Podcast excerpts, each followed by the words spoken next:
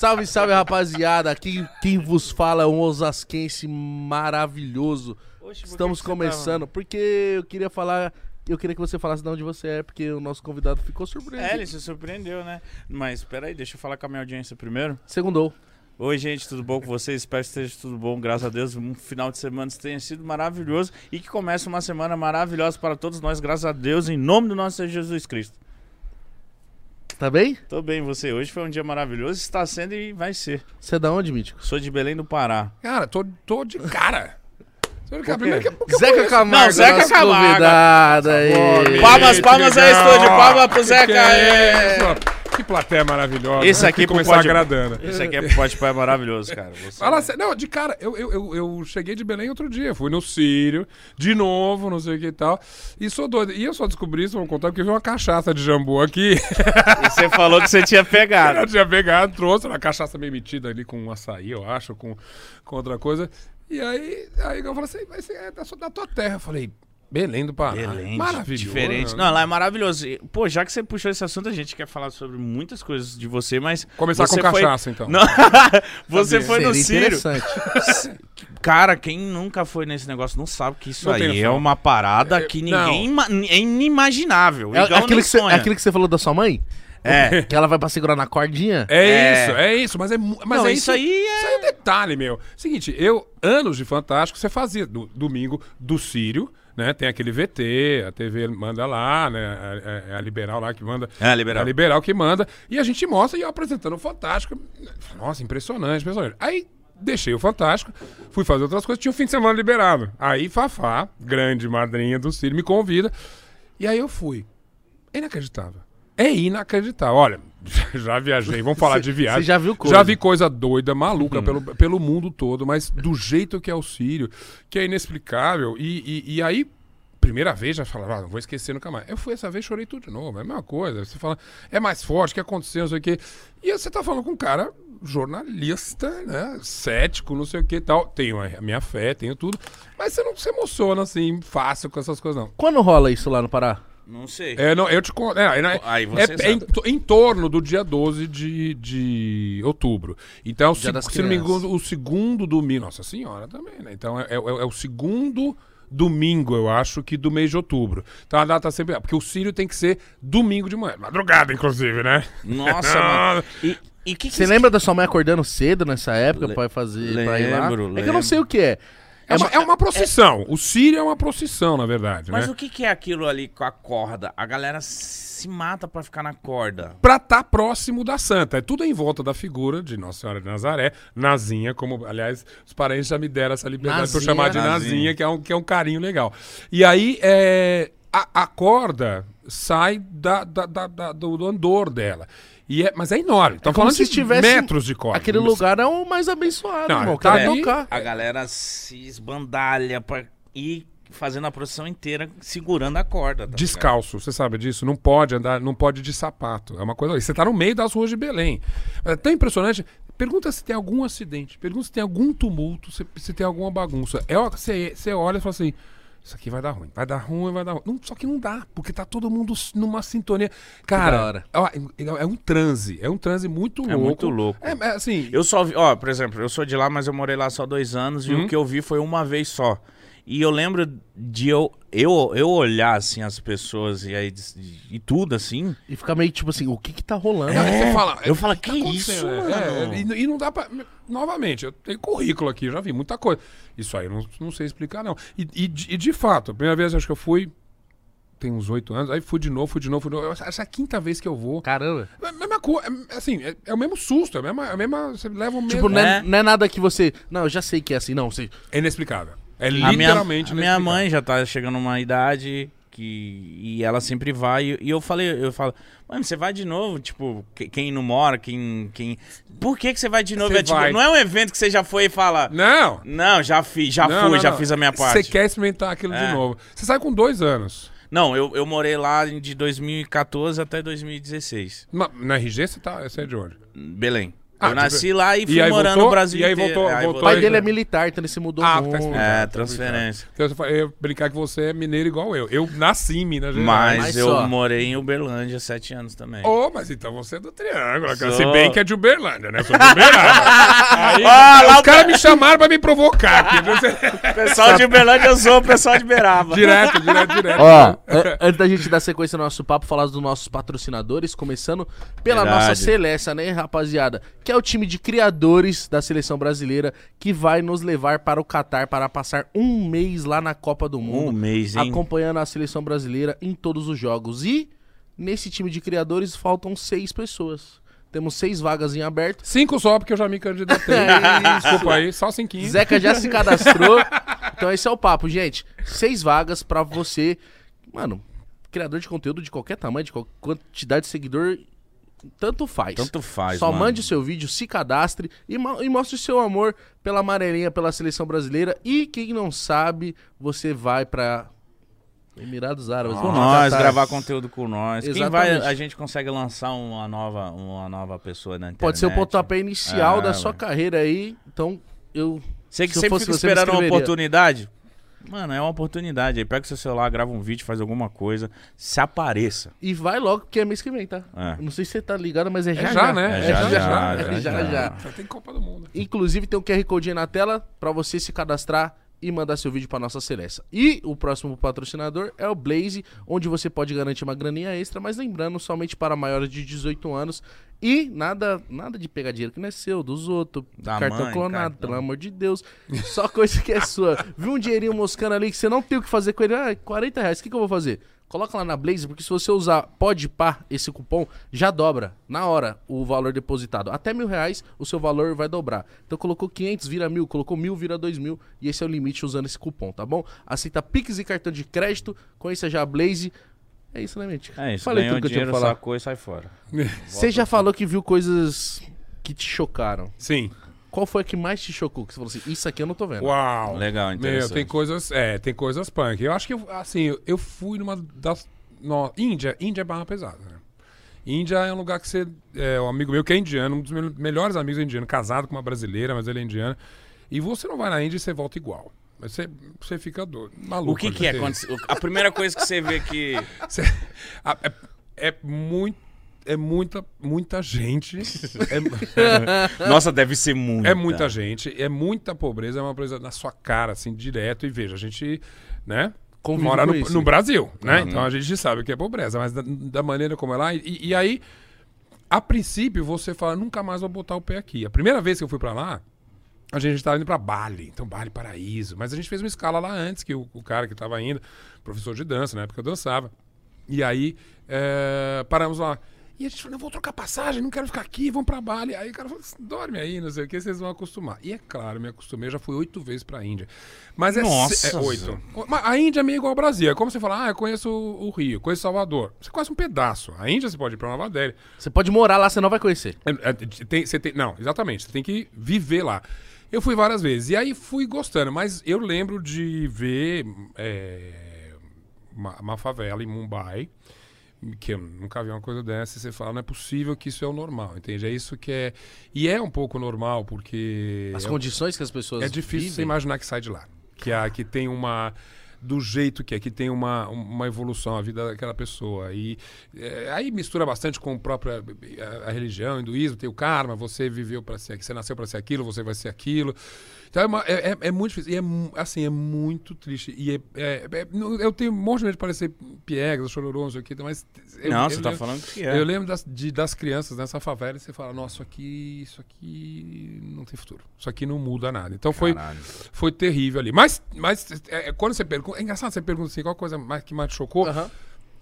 Pode, você fica chocado de, de, de coisa incrível, de beleza, entende? De, de, de outras coisas. Eu, ho- hoje, tava fazendo um evento de turismo, falei pra vocês até agora, passei o dia falando com um agente de viagem, é super legal. Minha turma, né? E aí eu contei uma história de. Eu fui pra Timbuktu. Meu, Onde Timbuktu? fica? Então, vamos lá, atenção. Timbuktu. Quando, se, se alguém já leu o Tio Patinhas aqui, ele, o Tio Patinhas fala, sobrinho, vamos viajar. Aí ele roda o, o globo e, fala, e bota o dedo, caía nesses lugares que você achava que não existia. Timbuktu, Borobudur, umas coisas assim. Existe, mano. E é onde Timbuktu? Timbuktu é. Não, é- em português, você fala certo. Timbu, em português eu tinha que falar Tombocotu. Tom Bocotu. É, Timbuktu é a medida que fala aqui. É no Mali. Mali é um país da África, muito perto do Saara, vocês vão entender. Porque fui pra lá, é um perrengue pra ir pra lá. Você foi pra lá por quê? Eu fui fazer matéria do Fantástico. Era uma, uma volta ao mundo, já era a segunda volta ao mundo que eu tava fazendo lá. A segunda volta quatro, ao mundo, né? é, é, a segunda volta ao mundo, enfim, já tava lá meio blazer. Mentira.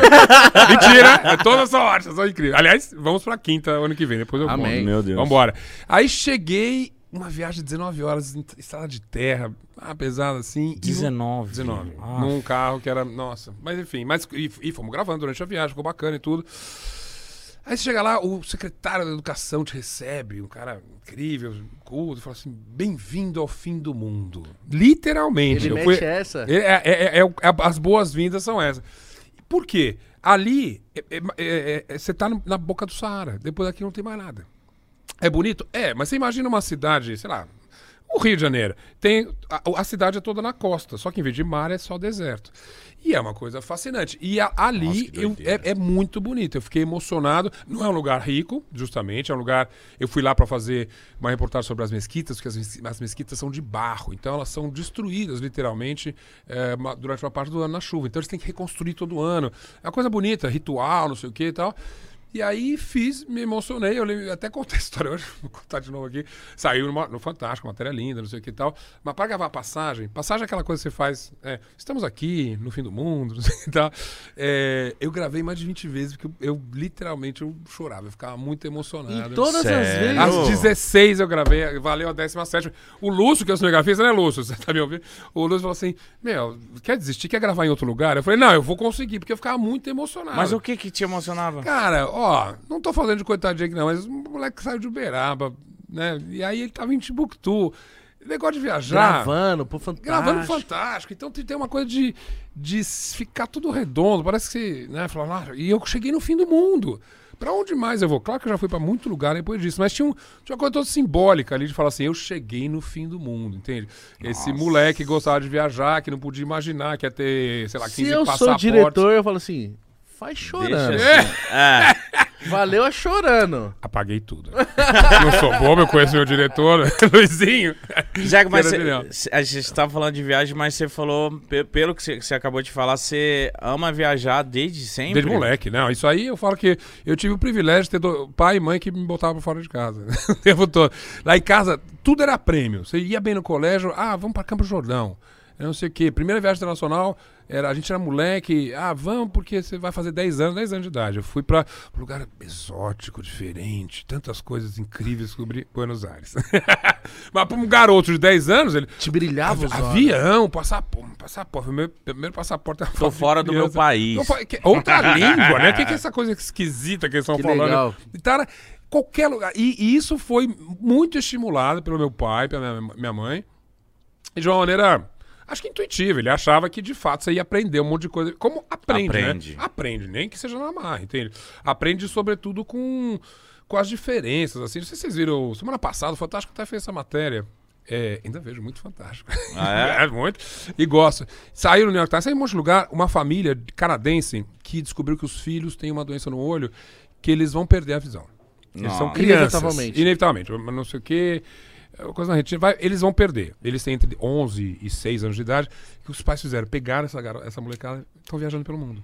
Não pra falar, ai, nunca mais vai vir a Torre Eiffel, a Duna do deserto, Saara. Não, mas Eles- vem provar de tudo que seus olhos podem ver. Exatamente. E, e, e, e passar, olha, você, olha como vivem crianças no, no resto do mundo.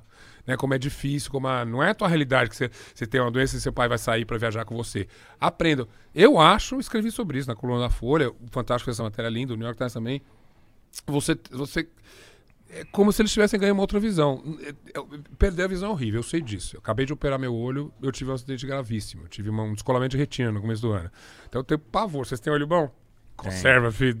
Nó- Cuida, né? né? né? Santa Luzia, cuida desses meninos, porque é a coisa mais que me dá mais pânico. Eu sempre tive um olho super ruim, miopia, 8 graus de miopia, quatro olhos, eu tinha todos os apelidos possíveis no colégio. de Você sabe que eu- você tem óculos também, você sabe do que eu tô falando. Todos, todos, todos. Então, negócio de olho, eu fico muito, muito mexido. E aí eu falei, esses. Então esses- essa matéria deve ter te pegado Nossa, muito. E misturou viagem, deficiência visual e, e, e o que eu acho que viagem serve pra isso, serve pra você aprender. Eu tô morrendo, de fato, eu estou morrendo de inveja desses caras vão pro Catar, entendeu? Aliás, que, que registre isso. Eu não conheço o Catar. Não!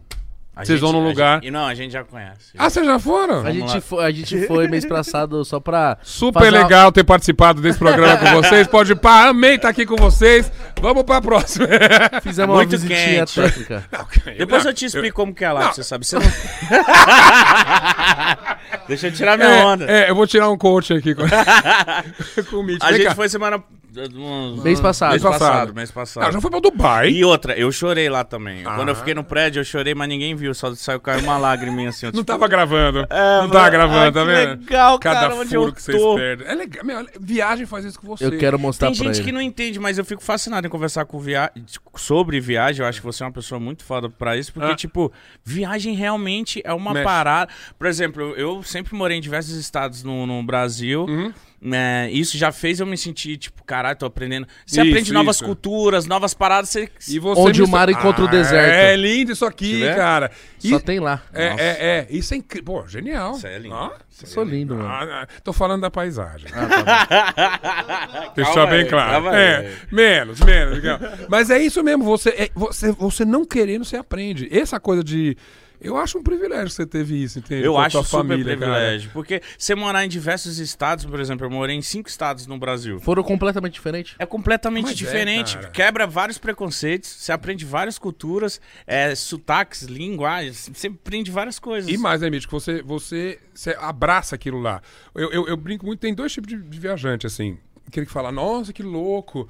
Tira uma foto aqui, beleza. E vai embora. Que é aquele viajante. E aquele que fala, caraca, Quer eu preciso- viver. eu preciso comer isso aqui, me apresenta teu, teu, teu, teu namorado, tua, mi- tua filha, minha, deixa eu falar com vocês. Onde você vai? No shopping? Vou no shopping com vocês. Porque você tem que viver, na verdade. Na- no turismo, você tem dias. Você teve esse privilégio, você viveu, estudou nesses colégios e tal. Mas quando eu, eu se viajo, eu chego no lugar, eu, cara, primeira coisa que eu vou. No, isso é legal. Primeira coisa que eu vou quando eu viajo, supermercado. É? É, porque é, o- é o que as pessoas. O supermercado Comum. comum. Não, o que, que as pessoas compram? O que, que é o trash que elas comem? A culinária. Eu, sou, eu cozinho, já fico de olho aqui. Eu gosto de ver as pessoas ali. Você vê as pessoas normais. Você assim, quer entende? viver igual um nativo, né? Eu, te- eu quero. eu- exatamente, quero viver como um nativo. O Mítico falou uma parada que quando ele. Eu lembro muito disso, que você falou assim, mano, viagens. Teve uma viagem que transformou a minha vida. E ele falou que foi pra Jordânia. Nossa, Fui pra você foi. Petra. Petra. Aí ele viu Petra Cara, e tal. quando- Aí ele falou assim, mano, voltei outra pessoa. Você já foi lá em Já, Petra? foi. Não, é- Eu não consigo explicar o que que é Petra pra eles. Pra, pra meus amigos. pra esse... É, eu não... Pessoal que não viaja, entende? Fica Não, em casa. eu não consegui transformar em palavras aquilo. E, e vou dizer mais, você não consegue mal fotografar, porque é, é tudo. pe- Aquele principal do Indiana Jones, É, você fala, né? aham. Você nem fotografa, porque é tudo meio no meio da pedra, É. assim. Então você tem que viver pra, pra, pra, pra sentir aquilo lá. E não é snobismo, ah, você tem que ir para viver. Não, é. Se você conseguir, vá. É, É não, vá, muito é- é louco. muito- Mas aí, vamos inverter, né? Quem mandou chamar jornalista? Por que você foi a Jordânia, Mítico? Eu, eu fui, eu era patracinado por uma marca de, de- de- de- que mexia com essência de narguilha, etc. Eles Nossa, me levaram pra lá. Tabacaria, né? É, aí eu É, fui tudo pra... a ver, tudo é. a ver. Aí eu fui pra lá, fui pra Dubai. Sim. Aí eu, eu lembro que na hora que eu voltei, eu, eu, eu- acho que isso já aconteceu não só uma vez com você, diversas vezes.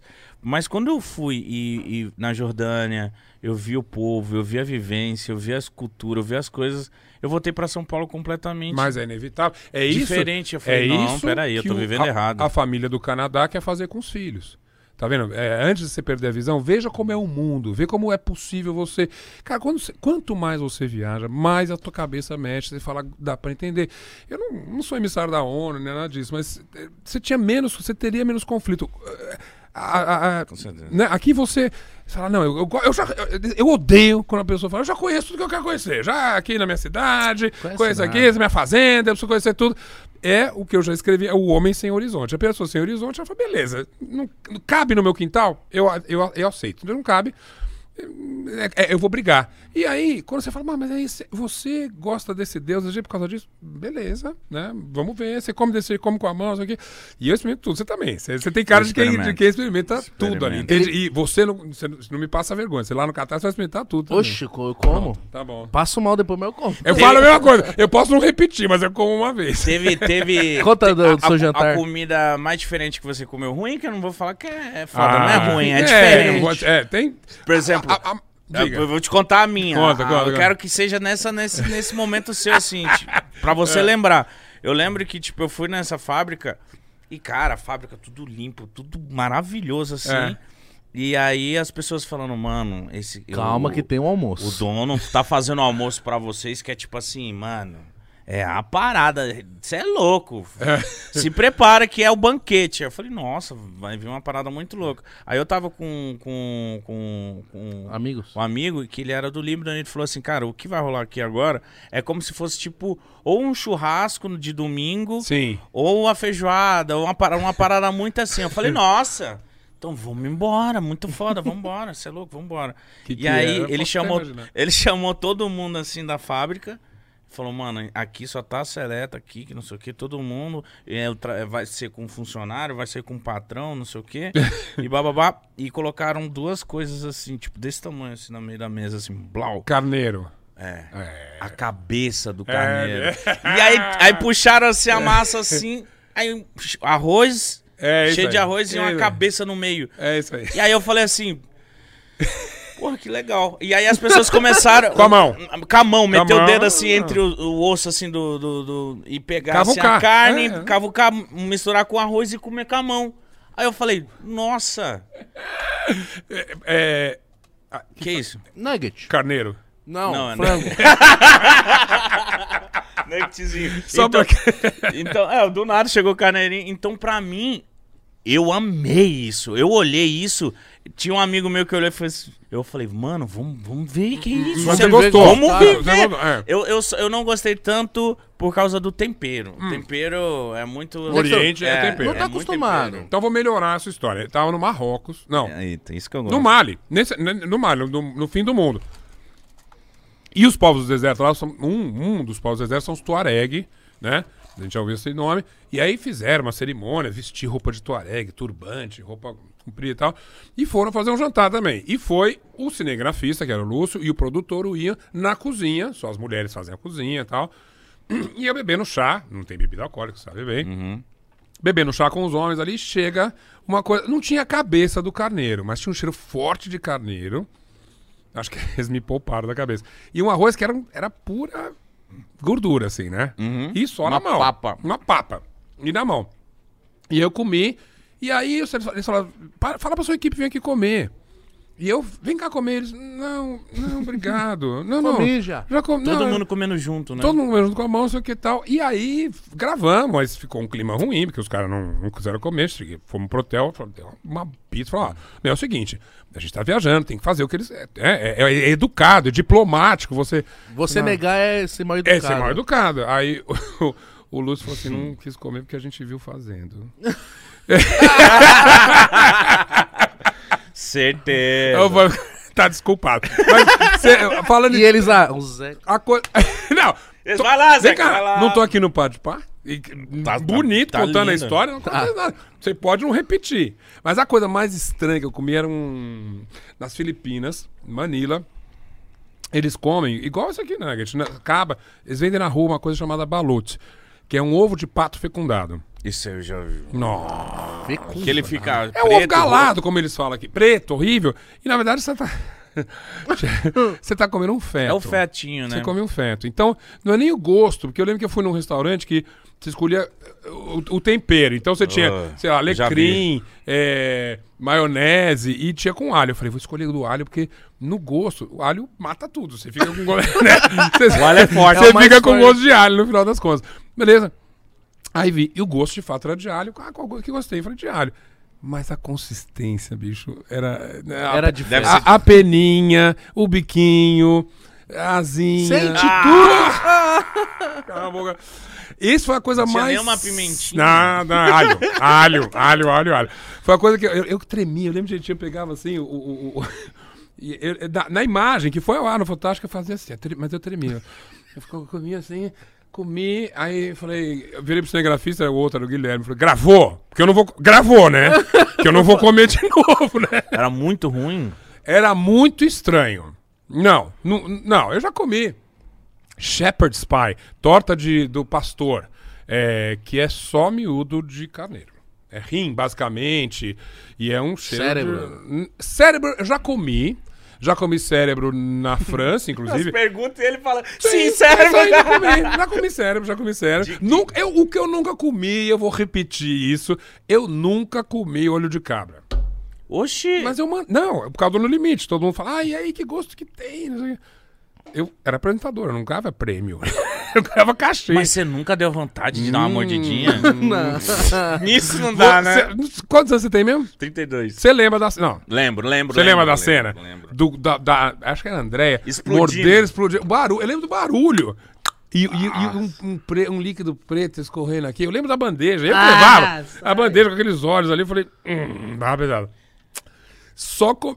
Testículo você já comeu? Já comi. Já comi no, no, Japão, no Okinawa e em Paris. Comi, ah, primeiro comi um sashimi de testículo. Ai, que legal. Oh, isso não, não, não. Um Tem um- sashimi de um boi? negócio de Pa- o- bo- bola de boi. provavelmente, não. Não, provavelmente porco. Porque era pequeno. Tava sujo. Não é que eu tô avaliando aqui, né? Pelo tamanho, Você imagina, você imagina que o de porco é melhor, é menor, né, do que o outro. Mas tinha uma coisa que é barra pesada. é, O pessoal tá jantando agora, né? Vai abrir o apetite. É, eles fazem sashimi, é fininho. Podia ser um peixe exótico ali, mas não é, porque o gosto é forte. E em volta das fatias que você comia tinha uma membrana. Que era. O... o saco. É isso, obrigado por ter falado. É, faço, minha, faço minhas as suas palavras.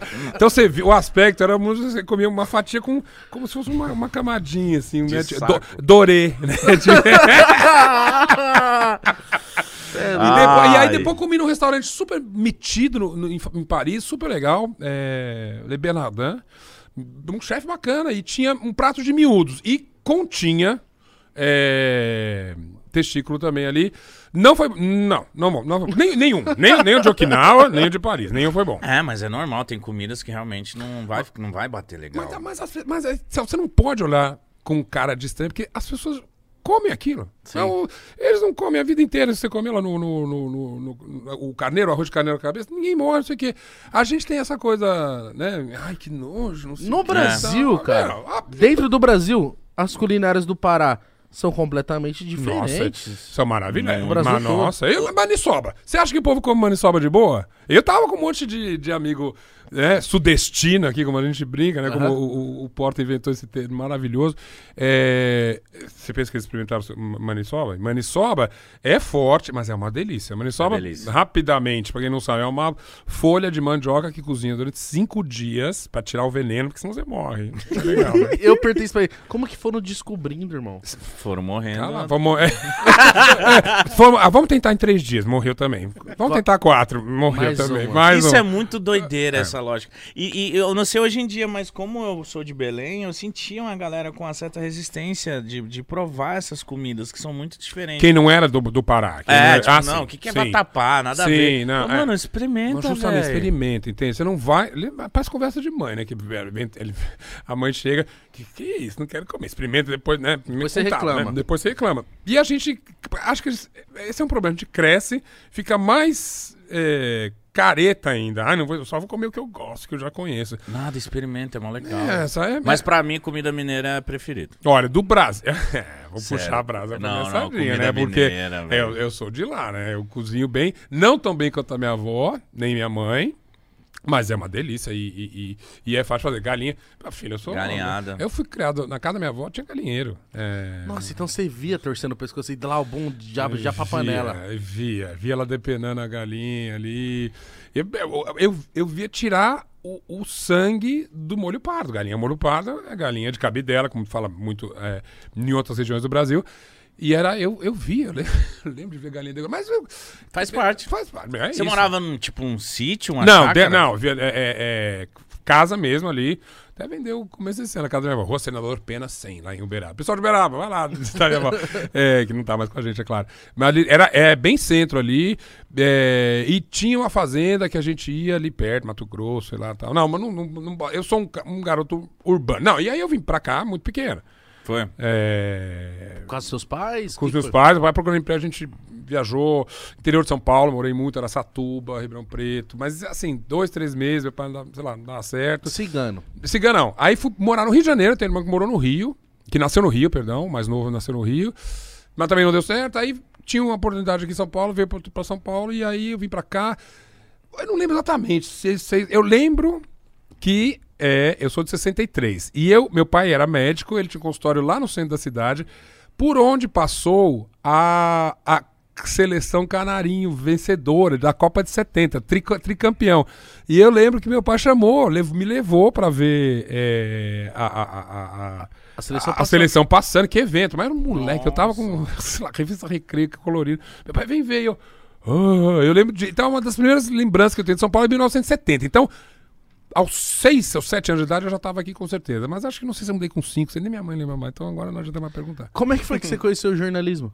Por- Ontem ainda tava vendo o debate e, e eu vi o, o- o Leão Serva, que era um dos apresentadores ali, e por- eu, eu, eu fui pra Folha por causa do, do Leão- da Lilian Patti, na verdade, que era casada. Lilian Patti é uma jornalista, mexe muito com moda, não sei o que, tá, até hoje se especializou.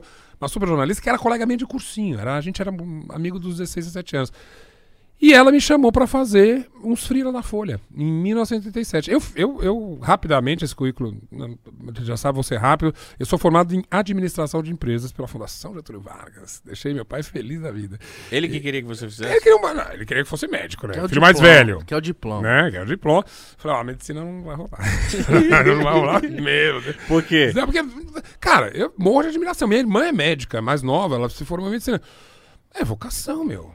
É né? vocação. É uma coisa, aliás, é uma coisa doida. É, é, minha irmã, ela, ela foi estudar jornalismo porque quando ela foi fazer é, é, vestibular, ela é bem mais nova que eu, no segundo casamento do meu pai. O irmão trabalhava no Fantástico. Ela falou, ah, beleza, eu vou fazer e vou trabalhar no Fantástico.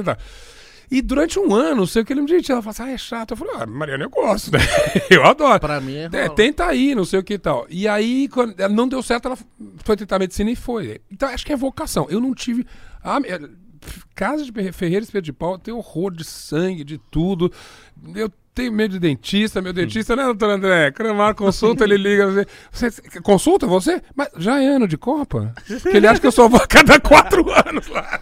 Então você não gosta de sangue, de Não, qualquer não, coisa. não, não, não, não gosto de sangue, não gosto de dor, não gosto de. é, Mas- só gosto de uma coisa, de vacina. Aí sim. Não, mas é, enfim. Mas na, mas- mas na escola você era bagunceiro, você era quieto, Não. você, era- você já, você, você já se apresentava bem pra... Não, não, não, não, não, não, não, não, não, não era. Tímido? Isso- não era exatamente tímido, era quieto. Veja bem, vocês, novamente, vocês têm a visão boa. O menino e a menina de óculos, a gente tem uma outra, outra vida na escola. É um inferno, entende? E eu era muito quieto. Eu não era exatamente tímido. Eu sempre fui muito introvertido, mas eu era. Eu era o cara que estu... Eu ficava com raiva, assim, porque eu tinha apelido CDF, mas eu não era CDF. Porque o CDF, na minha concepção, pode ter mudado hoje. Mas é o cara que estudava, que não fazia mais nada. É, Eu o fazia- CDF é esse cara. é isso. É. Eu, eu, eu, eu, eu, eu, eu, eu sabia as coisas. Eu fazia, eu, eu Você assistia. vivia. Eu vivia e eu assistia a aula e falava, beleza, essa aqui vou bem. Eu ia bem em humanas, isso é verdade. Eu sempre escrevi muito bem. Orgulho do meu pai, pai, onde você estiver. Ele, quando meu pai morreu, a mulher dele falou assim: Ah, isso aqui seu pai guardava, são coisas suas. Eu achei uma coisa incrível. Uma redação que eu fiz, eu devia ter pff, 12 anos, 11 anos, Nossa, uma coisa assim, mano. que era uma coisa. Eu não sei nem por que eu fiz essa redação. Era uma redação que não tinha a letra A. Não sei por que eu fiz isso. A professora certamente não pediu, porque ela é louca. Eu chamava Noite no Zoológico. E eu tirei 10. Acho que ganhei diploma no final, assim. mas- E meu pai achou aquilo in... Obrigado, Mas incrível. é Calma aí. incrível você É. se desafiar. Com 12 anos de idade, não Eu tinha. vou escrever uma redação sem a, tipo assim, a vogal mais importante, talvez. Não, é, mas, mas eu, eu lembro até como começava. Era fui com meu tio no zoológico. Não tem A. E aí eu lembrei disso, eu falei, cara, bicho, tem um monte de bicho que não tem A. Tem tigre, você não pode falar é, cobra, mas pode falar serpente. Né? Verdade. É, Você não pode falar. Eu tô tentando pensar uns bichos, todos têm A. É difícil, né? Não, você- não pode falar macaco, mas pode falar mico. Entende? Não pode falar jacaré, mas pode falar crocodilo. A pessoa já era meio louca, né? Quando eu era criança, eu falei, dá pra construir umas coisas assim.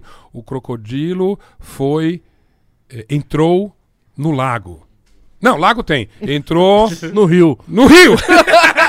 Então- mas, mas você também, Igor, você podia ter feito essa redação. O seu pai então É, falou, não. Meu 26, pai, e meu não pai com guardou, 12. eu fiquei super emocionado. Ele já, eu falei, já tinha falecido e eu achei bacana. Eu Falei, ó, tá vendo? Era uma coisa que ele é um, um segredo ali. Mas então, isso- isso tudo pra contar que eu sempre fui bom de humanas, de escrever. Quando a Lília e o Leão, que foi- é casado com a Lília até hoje, Leão Sérvio, a Lilian Patti, me convidou, ela falou, ah, eu lembro que você escrevia bem no cursinho e tal. E eu comecei a fazer freela e meus textos, modéstia à parte, eram legais assim.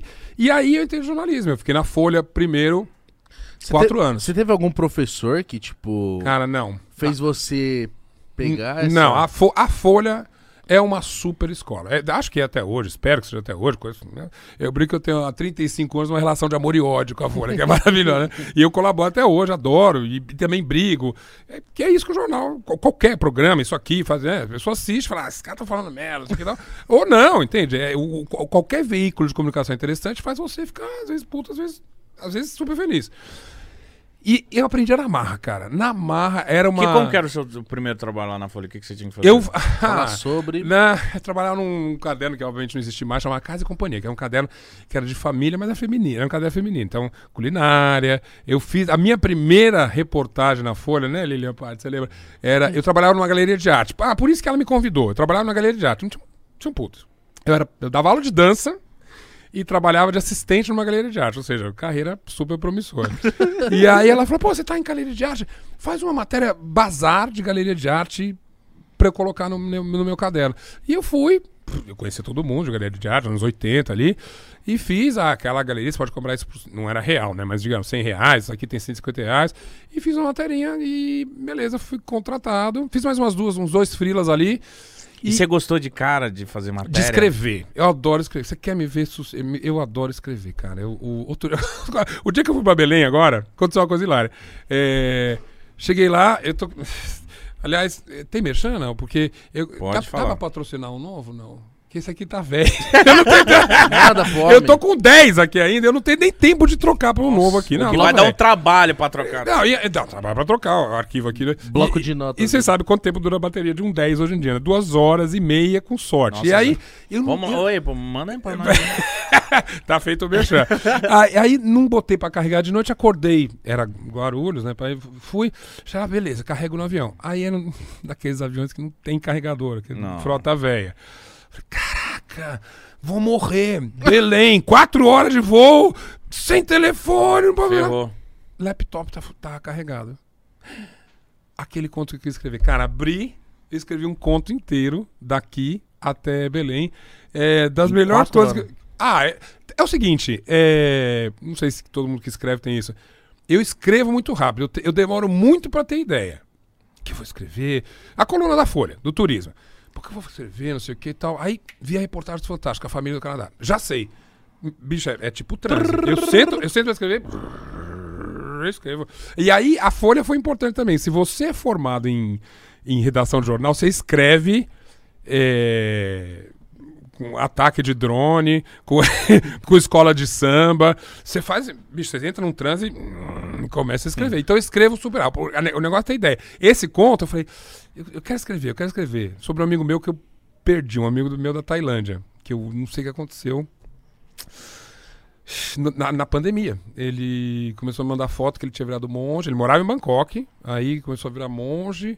Mandou foto, começou a postar monge. Eu falei, beleza, tá mais protegido. Sumiu. Não sei se ele morreu de Covid. Encontrou o Nossa.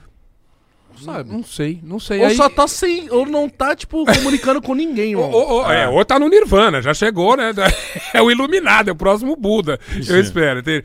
Mas aí eu queria escrever sobre isso. Aí, olha que, olha que loucura. Você fica livre disso aqui, quatro horas na minha frente, E fez escrevi. um belo então, texto. então, acho que sim. quando publicar, vocês me falam, tá Não, bacana. com certeza. Mas é, mas é, a- a- então escrever não é problema. E, e TV, é bom lembrar, isso aqui também, vocês têm uma pauta, tudo que você tá, tu trabalha com comunicação, você tá escrevendo também, tudo é texto. Tudo parte de texto mesmo, tudo, tudo, tudo, tudo. Não tem, tem ideia genial que você fala, ah, é, é, você tem que ter uma boa história. Isso que eu aprendi com o seu Luiz Nascimento, meu mestre, que foi diretor do Fantástico é, durante todo o tempo, lá, mes- me- é, mentor do Bruno Bernardes, que é o diretor atual, e grande figura do jornalismo oculto, porque o, o, o Luizinho, você passa aqui e fala, esse cara é diretor do Fantástico, não é possível. Ele não abre a boca, mas é um gênio. É um gênio total. E aí ele falou assim, a gente tem, o- tem o Fantástico, meu, o Fantástico. É uma alavanca absurda. Pera, mas você tava na Folha? e- Não, aí, rápido. Não, ah, então, currículo, É, rápido. é, é. Folha, três anos e pouco, quase quatro anos. É, aí MTV. A ironia, eu fui, eu era pauteiro da Ilustrada nessa época. Eu falei, vamos cobrir essa chegada da MTV. Era um grande evento, né, 1990. E aí eu comecei a pautar. E pautar, e aí começou. Aí o marido da Astrid, a Astrid, que é minha amiga até hoje. Astrid, falei que ia falar de você no programa, tá? Aquele risoto de camarão. Fechado, hein? Obrigado. Risoto de camarão. É, a- a- o marido da Astrid, que eu conheci a Astrid só de. A Astrid fazia umas coisas de- na, TV, na TV Gazeta, era uma coisa louca. Ela era repórter abelha. Tadeu O que, Jango. que é repórter abelha? Repórter abelha é primor. É, é, assim, é o, o, o homem de Neandertal do, do, do, do VJ, né? É, Era, era, era ela, era um programa que era do Tadeu Django. Serginho Grossman era, um, era o âncora ali. Meu era uma Deus, molecada, era uma mano. molecada. Serginho já foi moleque, hein? Mano. É, Olha não, essa não. galera, foda. Era foda. E, a- então eu sabia que era Astrid, mas não sabia que ela era casada com o César. O César de Tiberê, que é um super fotógrafo, na época era casado com a Astrid. E um dia eu tô lá. E, eu assinava na Folha, isso é engraçado, José Carlos Camargo. Porque um dia também. Eu comecei na Folha assinando José Camargo. Aí um dia me chamaram e não, ah, você está virando um jornalista com muito destaque, não podemos ter apelido. Eu falei: ok. Então passei a assinar José Carlos Camargo. Aí o César falou assim: vem cá, você é o José Carlos Camargo? Porque na época eu escrevia muito de música, muito de música, gostava, né? Aí já tava na Ilustrada. Eu falei: sou. Eu não, vem cá, vem cá. Sabe, Astrid? Então, eles estão querendo que você vá lá fazer um teste pra MTV. Eu falei, não acredito que eu tô pautando meus repórteres aqui pra cobrir a MTV. E aí fui lá, fiz um teste, gravei um piloto, péssimo, não sei como foi aprovado. mas, era, mas era na linguagem da MTV. O que eles queriam era um cara que entendesse de música, que tivesse um bom texto novamente. E aí MTV. MTV quatro anos, rapidamente. Aí eu dei uma, uma Rapidamente. não, não, não, não, rapidamente os próximos três anos, que aí deu uma pipocada. Eu fui pra TV Cultura, fiz um programa que era tipo uma herança do Serginho, que eh, chamava Matéria-Prima. Não, Matéria-Prima do Serginho. Fanzine. É, é. Que quem apresentou primeiro foi o Marcelo Rubens Paiva, e que também saiu, aí eu fui substituir o Marcelo. Depois eu fui pra Capricho, olha só, revista Capricho, que era, né, toda essa linguagem jovem era comigo. Você tava envolvido. Direto fui fazer, fiz edição especial da Capricho. Aí depois voltei pra Folha de São Paulo. Por que você era esse cara sempre cotado pra galera jovem? Você tava antenado a todo momento? Modéstia à parte. Eu acho que eu tô até hoje, entendeu? Eu falo que, assim, pô, você tem quase 60 anos, como é que você fala com essa galera? Porque eu falo como se eu tivesse 60 anos. Eu tenho horror quando eu falo, é, né? E aí, galera? Pô, maneira aí, maneiríssima essa parada que vocês estão fazendo. Não- eu não falo, é mentira, eu não falo assim todo dia, entende? Então eu não tenho o menor é, é, é, é, é, pudor de falar, porque, é, cara, eu acho incrível. Eu tava lá em Belém agora, cada artista inacreditável em Belém, cara. Música do Pará é uma coisa doida. louca, e não né? tô falando só de brega, não. E aí eu, fiquei- eu achava, eu achei incrível que eu tava com uma molecada que tem um terço da minha idade. Porque você tá. Porque você não, Primeiro, você não chega como um cara de 60 anos. Primeiro, e aí, pra mim, é realmente irrelevante.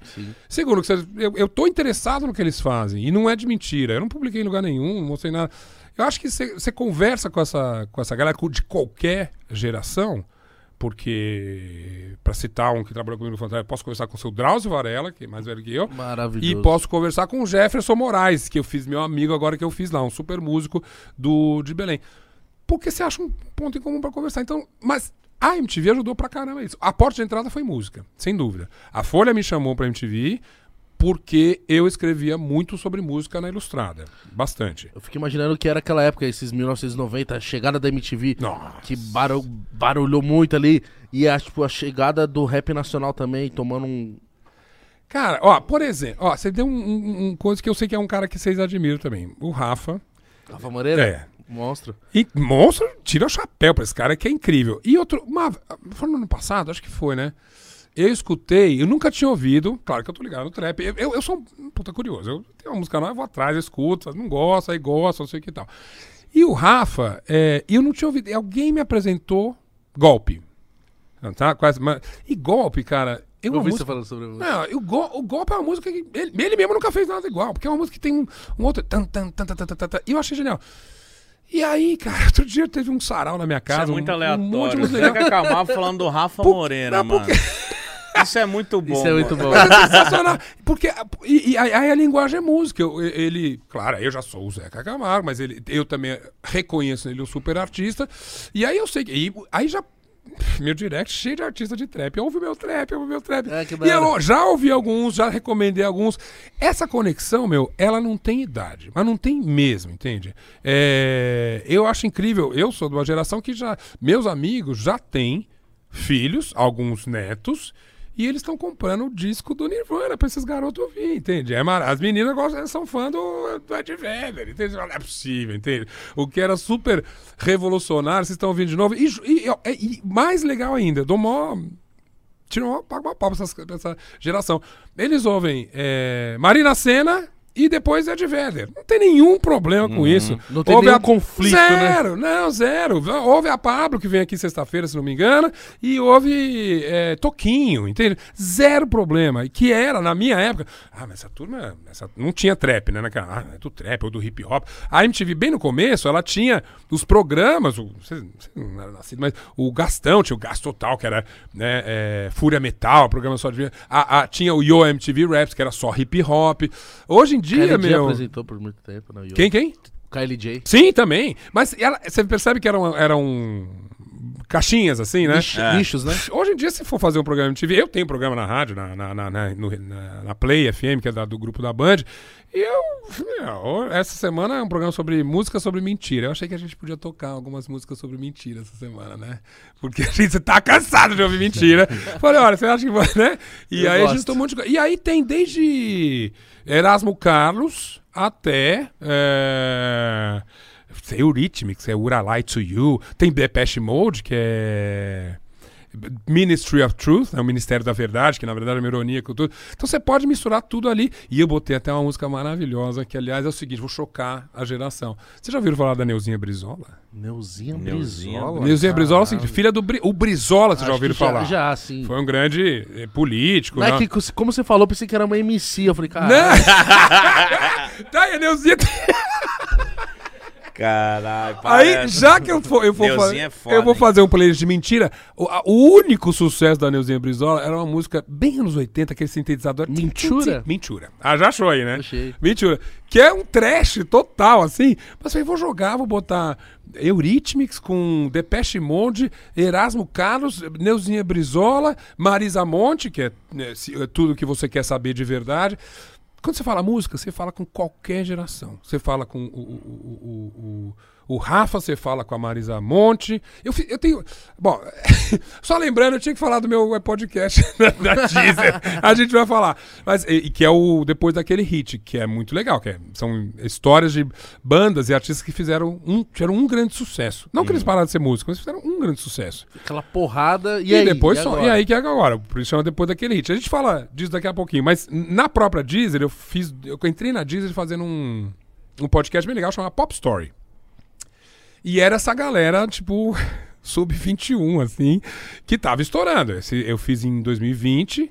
Era Mano Gavassi, era Julia B, era João, essa super galera ali que tava Duda com- Beat. Duda Beat, tinha a, a Lecha, é, era, na, a, não, a Duda já era considerada muito velha pra essa turma. Sério? Eu acho. E era um molecada. E era muito legal porque. Eu falei, nossa, eu tô sendo entrevistado pelo Zeca Camargo, já entrevistou a Madonna. Eu sei que tal. E era bacana, entende? E, e, e eles. Essa galera chegava com muita cerimônia. Ai, meu Deus, que ele vai me perguntar, não sei o quê. Meu, a gente vai falar de música. Quando você fala de música. Caguei se eu entrevistei Mick Jagger, não sei o quê. Eu quero saber da tua música, me ouvi isso aqui, tem a ver com aquilo, tem aqui. ah, e sai conversa. E logo depois eu comecei a fazer o Essenciais, que é outro podcast da Deezer também, que é o contrário. Essenciais, você pega um artista e você faz um, um passeio pela carreira. Gente que tem super carreira. Agora, o último foi. é, o de novembro, se não me engano, é Titãs. Né? e aí, a carreira dos Titãs e minha é a mesma, né? Porque eu, eu como jornalista, eles de música. A gente fala muito disso, brinca muito. E aí era o mesmo contra... aí era o contrário, quer dizer, eu, eu- a gente senta com os Titãs, como foi esse, vai ao tal hora, agora no final de novembro. É conversa de comadre. Ah, lembra aquele dia naquele camarim? A gente ia pra Isso caramba, não sei o é que e tal. ótimo. Cara, e eu, e eu, que- eu, vocês. É o que você busca. E você, não, é o que vocês vão ter. Porque vocês, obviamente, aqui, e todos esses podcasts que eu tenho é, uma mega admiração, vocês estão construindo um público e esses caras, quem vem aqui, muito. ah, Vocês falam com o Mano Brown, mas vocês falam com uma- alguém que to- gravou um disco, não fala? Que vem Fala. aqui que tá estourado com uma música. Sim. Isso aí lá na frente, os caras nunca vão esquecer de você. Falar, olha, fu- fui lá, primeiro programa que eu fui. E isso é uma lição da MTV que eu tenho. A- a- a- os gringos da MTV, eles vieram pra cá na época, fizeram um, um- um coaching com a gente, assim, né? Eram uns, uns moleque, assim.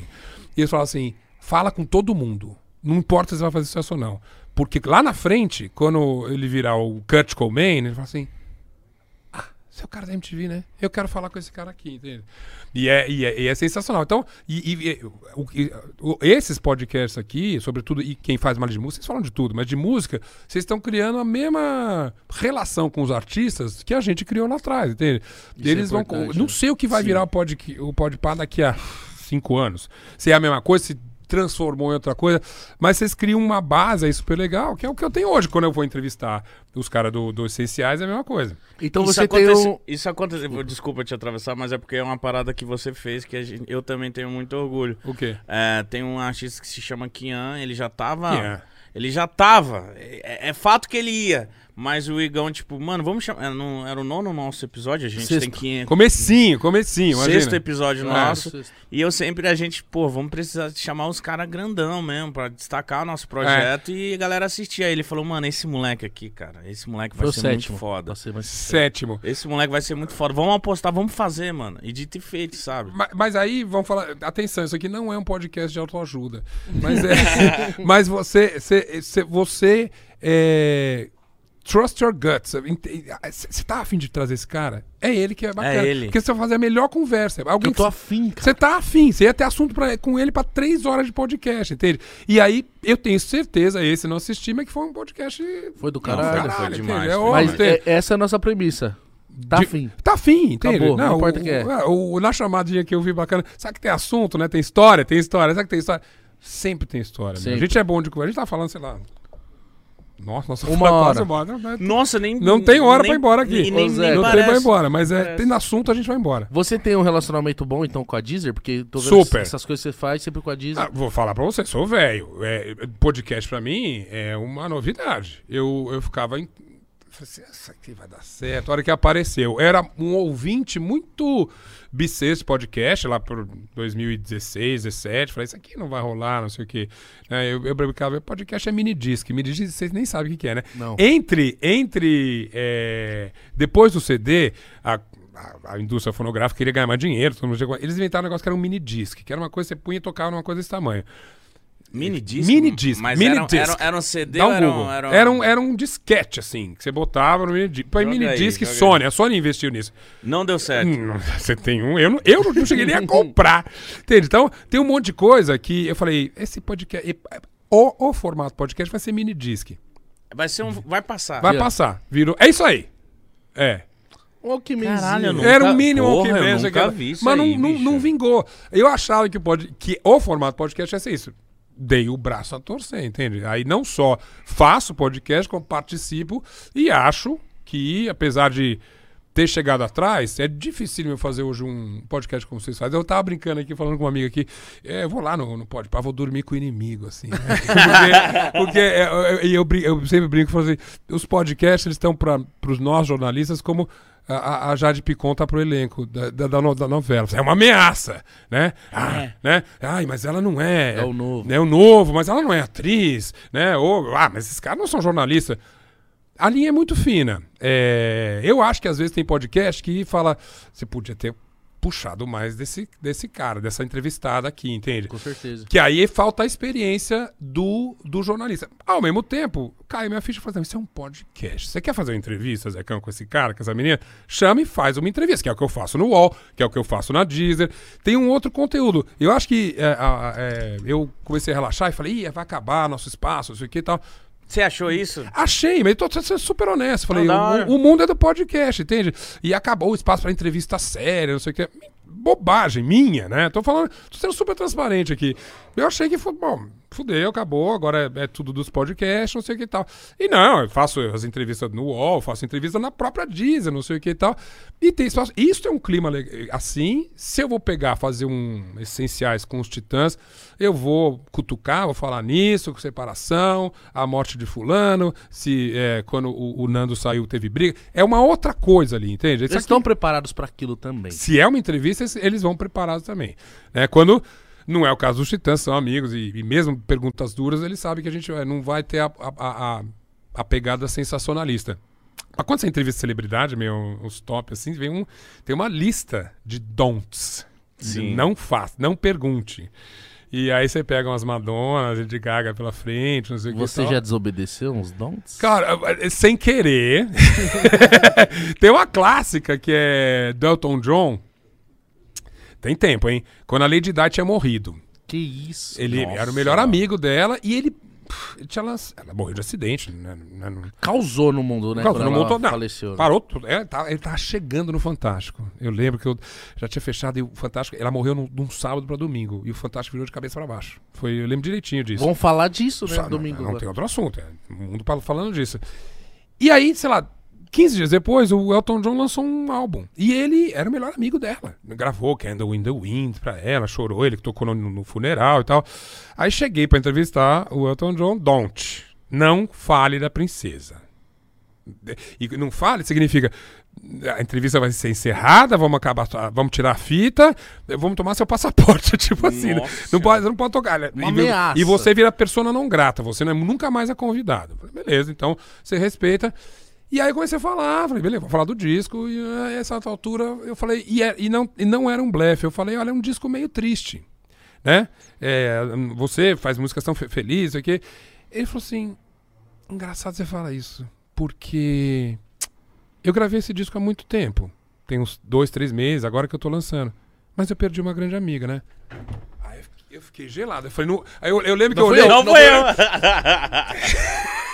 É ele que falou. Aí eu falei. Aí eu, não, eu lembro, falei, "Só- você tá falando da princesa, né? Aí o cara, eu lembro jeitinho, é, eu, eu fica tudo atrás da câmera ali, cara né? vindo Só já. com aquela. "Ah, ah". e aí eu lembro do Elton falando, "Ah, that- that's okay. that- é", tipo, ele, ele sacou, era ele que tava falando. E aí tinha, aí começou e começou a falar da, da princesa, não sei o quê. Então, você, eu tô te respondendo isso, porque você já fez Don't sem querer. Na verdade, Nossa, você. mas isso foi muito louco. Mas eu acho Mas quando- que é. o que foi que rolou, que deve rolar sempre, é tipo, o cara tá tão à vontade trocando uma ideia com você. Exatamente. Você tocou num ponto que ele falou assim: Cara, Cara, é curioso, agora. vou falar de tal coisa. Cara, eh, Igor, eu vou falar pra você, a coisa que eu tenho maior orgulho, essas entrevistas, você sabe, é tipo, cin- 10 minutos é generoso. Às vezes é 6 minutos, 5, e é pastelaria, né? Saio da Argentina, entro de- da, da, Bélgica, e aí vai de Connecticut. O cara, o Elton John deve estar cansado disso. Então, Ele falou, eu quero então, alguém que converse de verdade. Adorei que você falou isso. Que é isso aqui. O o podcast, eu, eu falei que era uma ameaça e eu já dou o braço torcer. Isso aqui é totalmente diferente. Você tem que se sentir à vontade. Porque se você quisesse, esse programa dava 15 minutos. Eu vim aqui Oi, tchau e. Oi, tchau, entende? Se a conversa não tivesse boa. No, no, no- nessas mega celebridades, você tem muito pouco tempo, tipo um minuto, pra mostrar que você não é um merda, entende? Até o Fantástico. Então, fa- ah, você acha, mas você acha que... Existia uma tática? Você tinha uma tática? Cara, isso é você- muito carismático, isso é muito legal, mas Não. pro cara lá de fora, ele quer que se foda. Você tem que te mostrar que você não é um babaca, um imbecil. Você tem que mostrar que você não é um imbecil. Aulas, hein? Presta E- não, não, não, não. É. que você não tá lá pra fazer a mesma pergunta que ele ouviu 400 vezes naquele dia, entende?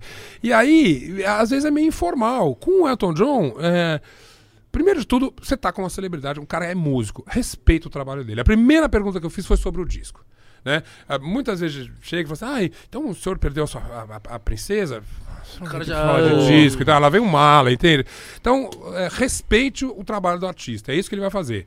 Segundo, aproveita qualquer momento. Tem um, tem um outro lance bacana que é da Madonna, que eu gosto de contar, acho que foi a terceira entrevista que fiz com ela, e última, 2012, 10 anos.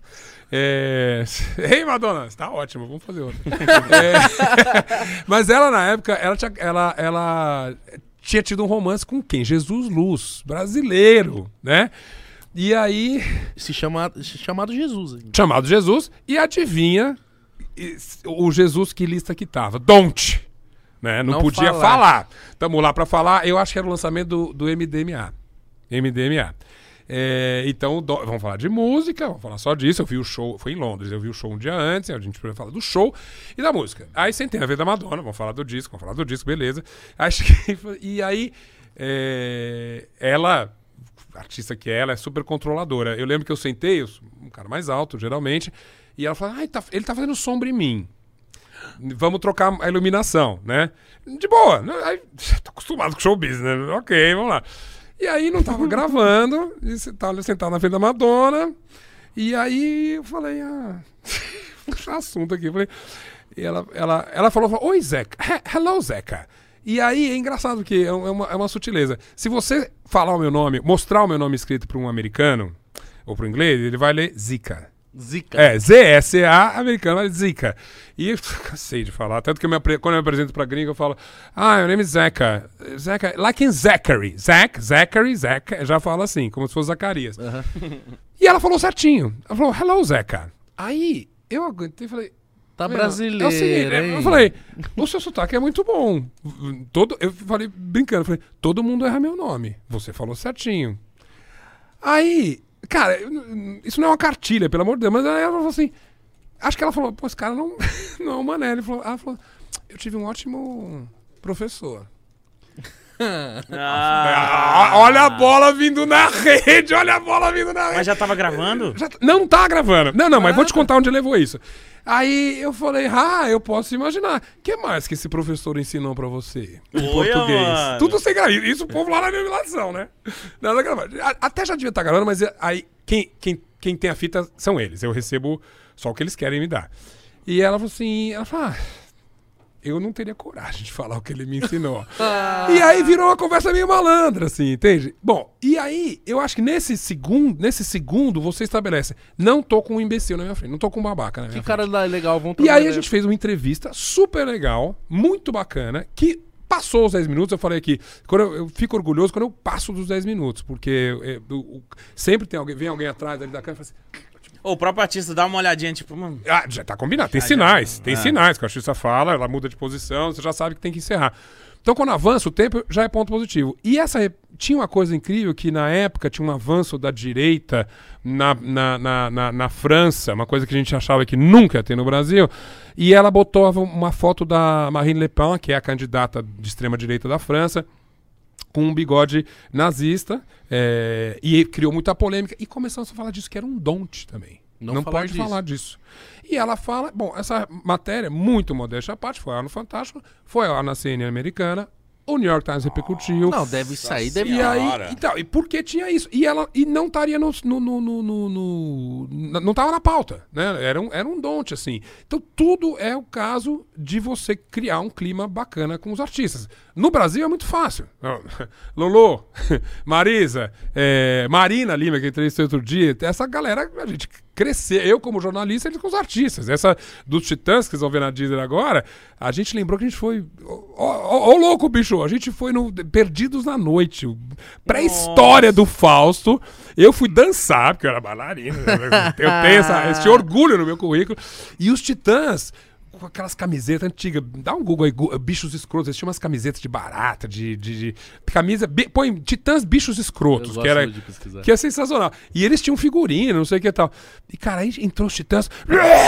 No, no Faustão, aquela galera boazinha do Faustão. Aí acabou os titãs, a, a plateia enlouquecida, entrou o Zeca e sua turma pra dançar. Nossa, mas eu, eu conheci o inferno ali. Eu Sério? conheci o inferno. E os titãs, o, o, o, o, o, o, Brito que tava nesse, tá, tá nesse podcast, falou, bicho, meu, eu achei que vocês, iam apanhar, porque entrou um monte de gente pra dançar e depois tinha casa de dança. Então, a minha carreira com esses, com esses, com esses artistas brasileiros a- se mistura. Quando é lá fora, eu, eu sou um cara do Brasil. Nem o Fantástico, eles não sabem. Você é convidado... O Fantástico, ou as grandes mídias brasileiras, hoje em dia podcasts e, e youtubers, influencers são convidados, não é porque você tem olho verde e, né, e fala inglês perfeito, é porque ele olha ah, quantos acessos, quantos likes, e é uma matemática. Você é convidado para fazer as entrevistas conforme o acesso que você tem. Ah, Na época, quando só tinha TV, é fantástico. Quantos? 50 milhões de pessoas todo domingo? Beleza, então passou, entende? É isso aí. Na época, não sei o quê. 50 é, milhões Era só de essa pessoas. alavanca, então funcionava. Zeca, hoje, hoje no, no Deezer, na Deezer, você tem quantos programas? Então, o, o, o, o, o Essenciais e o, e o Depois daquele hit. Que é o que tá acontecendo agora, que é esse que. Essa, modéstia, o Essenciais já existia. Tá. E o Depois daquele hit foi uma ideia minha, que adoro muito. Esse nome é E- bom, hein? Depois daquele hit. Você A falou gente- com quem já? Cara, atenção, vamos abrir o baú, né? É, Kaoma, chorando se foi quem. É, é, é, como chama? Quem? Carrapicho. Bate forte o tambor. Cara, eu acho que esse foi um dos mais ouvidos ali. É, Luan e Vanessa. O teu nome eu escrevi na areia. Quatro semanas. Estão casados até hoje, não é? Moram no Texas, não sei o que tal. Então, as pessoas têm a maior curiosidade de saber o que aconteceu com essas pessoas, entende? Isso é muito legal. Eu vejo Cara, esses vídeos de curiosidade. O que, cara, que aconteceu com sete artistas? Então aí tem muito. E aí é engraçado porque a gente não quis nunca falar mal desse artista. Pelo contrário. Pop, turma, é igual. Meu, quantos podcasts existem? Aí tem um que não sei por que dá certo essa merda. Tem, tem um que dá certo. E é tudo. É, é imprevisível. O pop é a mesma coisa, cara. Você tem um monte de artista bom que grava música, aí grava uma segunda música ainda melhor, não faz sucesso da primeira. É, entende? né? É, não dá pra entender, Não dá cara. pra entender. Muitos, por exemplo, Claudio Zoli, que é, fez. Cara, tem uma banda, vocês nem lembram. É, sabe, se eu falar Erva Doce, vocês sabem quem é? O chá. Não. Puta, E se eu cantar assim? Na madrugada, vitrola rolando um blues, trocando de biquíni sem parar. e- Isso aí é um sucesso. Só- Erva Doce só fez essa música. Esses músicos, olha, um monte de gente, eles é, é, viraram músicos é, lá fora, tocam com é, Caetano, toca com é, o David Byrne, um monte de gente, mas eles só fazem uma música. E eu, como adoro pop, eu falei, cadê esses caras? Cadê essas legal mulheres? Os artistas legal. não se ofendem? E Justamente.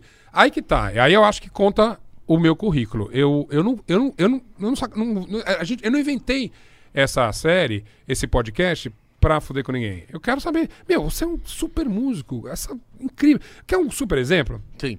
É, é, que tá lá. Fat Family. Dance, Dance, dance. E a cabecinha, né? Para, E a cabecinha. Sexy, sexy. Muito bom. Cara, Quem consegue fazer isso é só quando chega no tamanho fat. ou quando vai pra Índia. Eu vi a filha da. Esqueci o nome dela, mas a filha dela canta para caralho. A- do, do, do Fast Family, mas aí é DNA, ele ali é brabo. Tanto, era Credo. tudo família, né? Irmão e irmã. Mas aí a Daisy, que era a principal, morreu. E aí. E você não pode falar que a Daisy não era uma super. Se ela Daisy estivesse hoje, ela seria, sei lá, uma Whitney Houston da vida. Também Eu não acho. vi. A gente toca no, no, no episódio do, do Fat Family, do, do, do Jeito Sexy, um, um, um- trecho da. É meio uma demo, assim, nunca foi lançado oficialmente, eu acho, da Daisy cantando Whitney Houston. O Laura viu. Você acha? Eu falei, ô Whitney, obrigado, filha, mas essa aqui é que. Né? E é a Whitney que é uma super cantora. Então a gente, o que é, o que é lindo, por isso que ele, é, é, nunca, nenhum episódio é desrespeitoso, entende? E esses caras são incríveis. Vini! Vini, meu! Heloísa! Mexe Mexe a cadeira! cadeira. O Vini, vou falar Vini, você sabe. Uma das melhores entrevistas. O Vini, mal cabeça, falou engraçado. E muitas vezes, quando é uma coisa muito trash, acho que esses artistas, eles aprendem a rir de si mesmo. Um episódio que é dos mais divertidos é com o Silvinho Blau Blau. Do ursinho Blau Blau. Tá ligado, ursinho Qual Blau que é Blau? essa? Ai, ai, ai, ui, blau, blau, blau, blau, blau, blau, ela não me quer. Ó, Igão sabe. Você conhece essa, Igão? Conheço. É muito trash. Minha Agora, avó gostava. você acha... Como é Essa eu da sua- não conheço. Como é o nome da sua avó?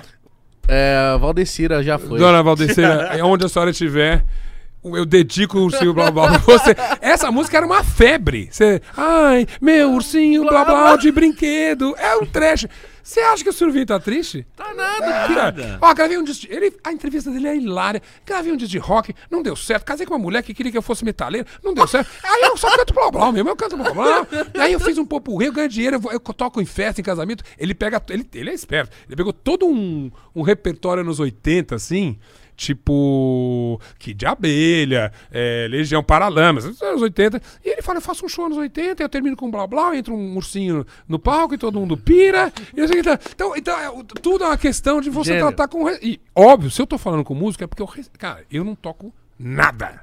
Nada, nada, nada, nada, nada. Eu não sei. Eu não sei ler música. Vocês tocam, não? Não. Nada. Eu, eu sou, só que eu sou doido com música.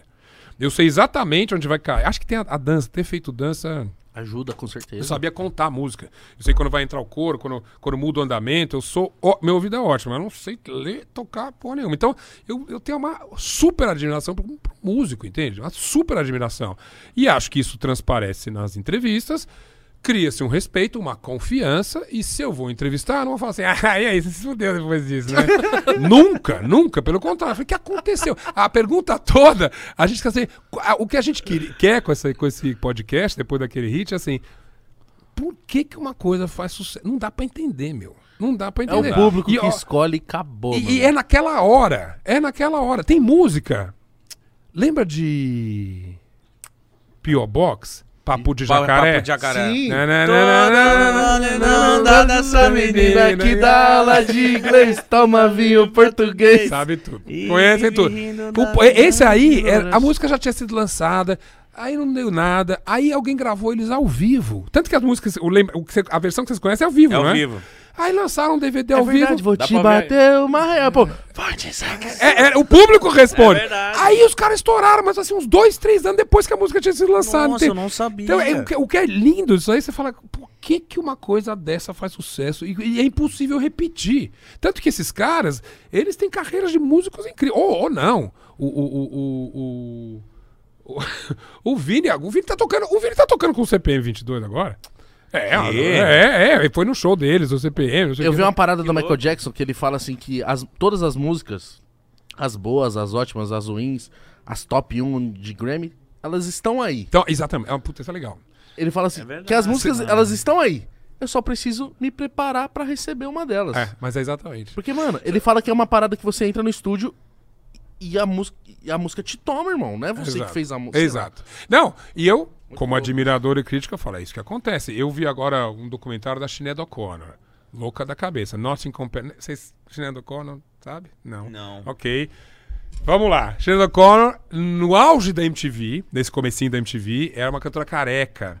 Lindo, um olho azul, ela é irlandesa. E ela cantou uma música que é do Prince, chama Nothing Compares to You. Nothing Compares to You. Uma balada linda de chorar. Era um clipe revolucionário, porque o clipe era só a cara dela. A câmera fechada aqui.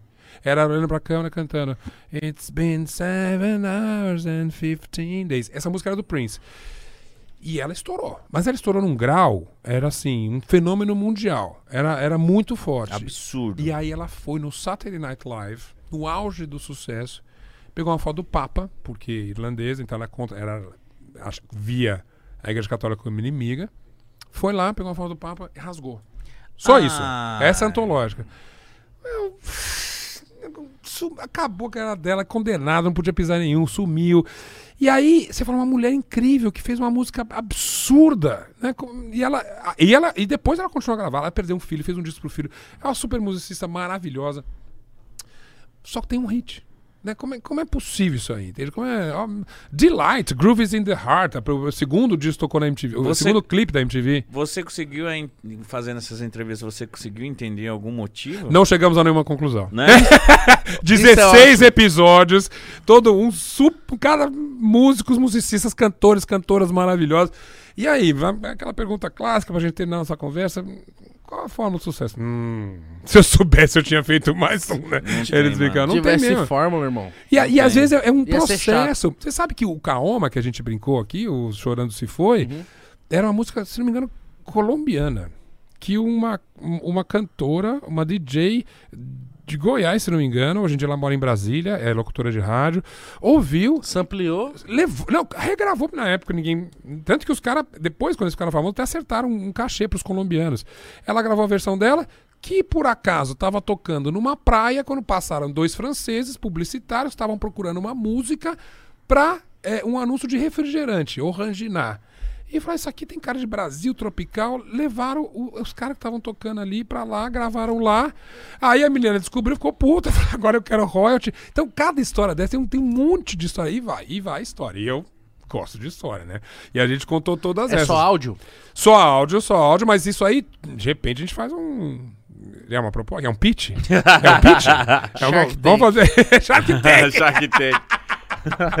Só no Shark Tank. Toda Muito semana. louco isso. Toda semana, 16 episódios, tá acabando agora. A gente termina em novembro, mas acho que a gente tá só falando de segunda temporada, porque. Aí. Eu fiquei super Não, animado. Não, e aí é muito louco Cadê? mano. E aí, vai- tem essa? Falei, não, não tem. tem. Não tem. Então, sobrou tanta música, cara. E a gente parou.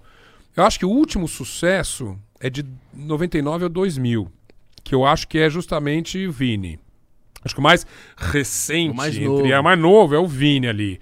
Tem muito anos 80, bastante anos 90 e aí parou. Mas se você entrar agora, depois dos anos 2000, cara, tem. Quer ver? Mas aí vocês já lembram. É. A banda mais bonita da cidade. Meu Essa é amor, última minha oração, oração pra falar. Isso aí, vocês já foram em casamento, só toca. Casa, é hit, de, é hit de parede de casamento. Verdade. Minha irmã casou com isso, né, Mariana? É uma, é- é uma coisa. Então, essa. E o que mais que a banda gravou? Pois é. Né? O MC Leozinho, que eu adoro, que era chapeiro na frente da TV Globo. É, ela só pensa em, em dançar, dançar, dançar. E essa, dançar. essa música eu lembro que estourou, se eu não me engano, foi o Adriano Ronaldo que toca o É celular. verdade. Toca É. o celular dele na entrevista, na assessoria de imprensa, assim. E era Não, essa. O Roberto cantou com o Roberto dança, Carlos. eu. Era- ah, a gente tem, né, no primeiro episódio, na primeira temporada, a gente fez o, o rap da felicidade. Que é. Era é, só mais assim. é o que eu só quero é ser feliz. Eu troquei os raps. Pera, é, esse é o das armas. É verdade. Mas que é da minha galera. Que fez sucesso, mas não fez igual o rap da felicidade. Então não é, É que verdade, os caras não são bons, armas. entende? Não é que. É que. Fenômeno, tipo, fecha a rua, para tudo, enche o baile, era isso. E que é, aí a gente falou com quem? Com os autores, que, mas também falou com o DJ Malboro, que é o pai de todos, a- de, de Pai do todos, funk. pai do funk total ali. E Malboro é incrível. né? Ah, o- eu queria começar com uma boa também. Ah, traz ele aqui. Não, o quê? Reserva seis horas. Não, eu falei, ô Mamor, então a gente tá conversando, mas é tipo meia horinha e tal. Três horas de entrevista. E que eu também sou curioso, né? Comecei a perguntar. Ah, ele embora. fala, não sei o que e tal. Ele fala super bem e, e- e- esse tem. Esse é a história do hip hop. Eu fiquei muito curioso pra, pra ver o, o Depois ouvir, daquele né? hit. Ouvir os episódios do Depois daquele hit. Também o Essencial. Vai todo mundo conhecer, essenciais. mano. Bora, direto, Pelo tudo na de Deezer Deus. aqui. Deezer. Só na Deezer, né? Só na Deezer, Salve, pô, Deezer. só na Deezer e nos corações de todos os fãs de música. Então que ele já ouçam, tá. Você tá falando uma parada, Zeca, que é um- uma parada que eu e o Mítico quer muito, que é conversar com essas grandes celebridades. A gente tem, né, o, a língua que nos atrapalha ainda, porque a gente não é, não é fluente. Mas Pra soltar no inglês. É. a gente recentemente fez com tradução simultânea, funcionou Funciona ótimo. E, absurdo. e- e quanto melhor ficar esse software de tradução simultânea, mais vocês vão, vai ser possível fazer isso.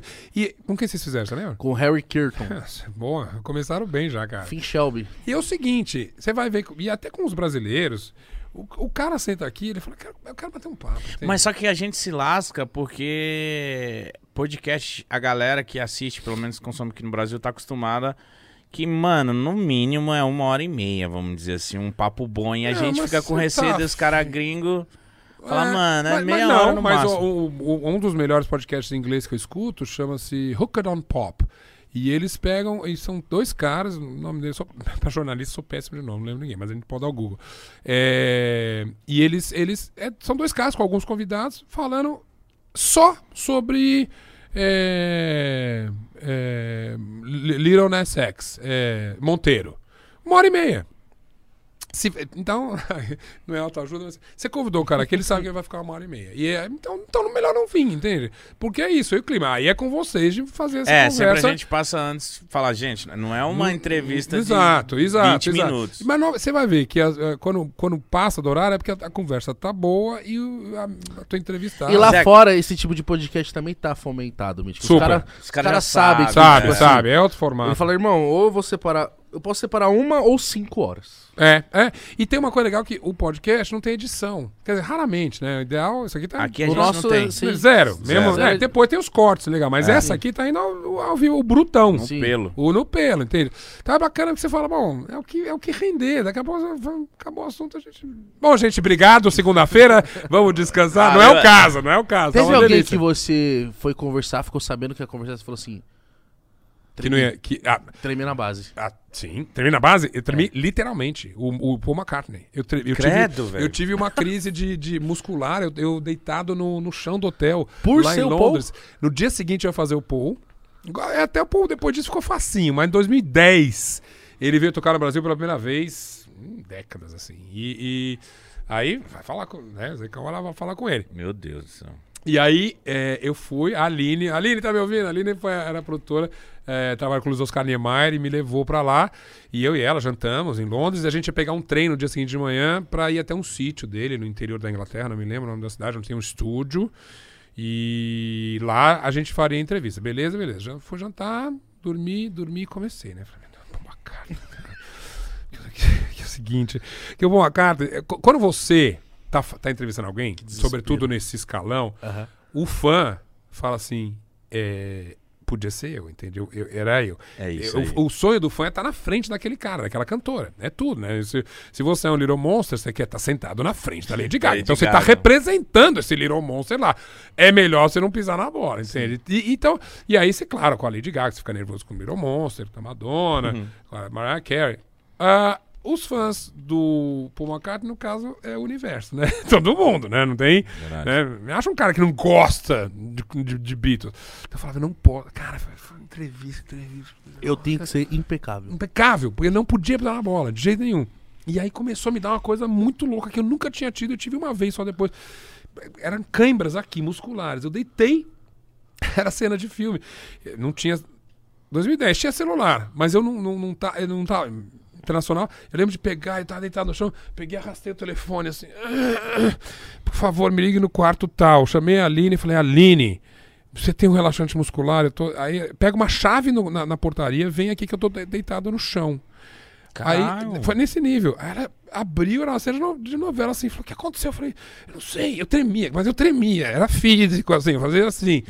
E aí tomei relaxante muscula- muscular, relaxei, dormi umas 3, 4 horas, pegamos o trem e fomos pra lá. Melhor, uma das melhores entrevistas da minha vida, cara. Valeu nervosismo? Não sei se valeu. E também tinha Dontes e acabou sendo Dus.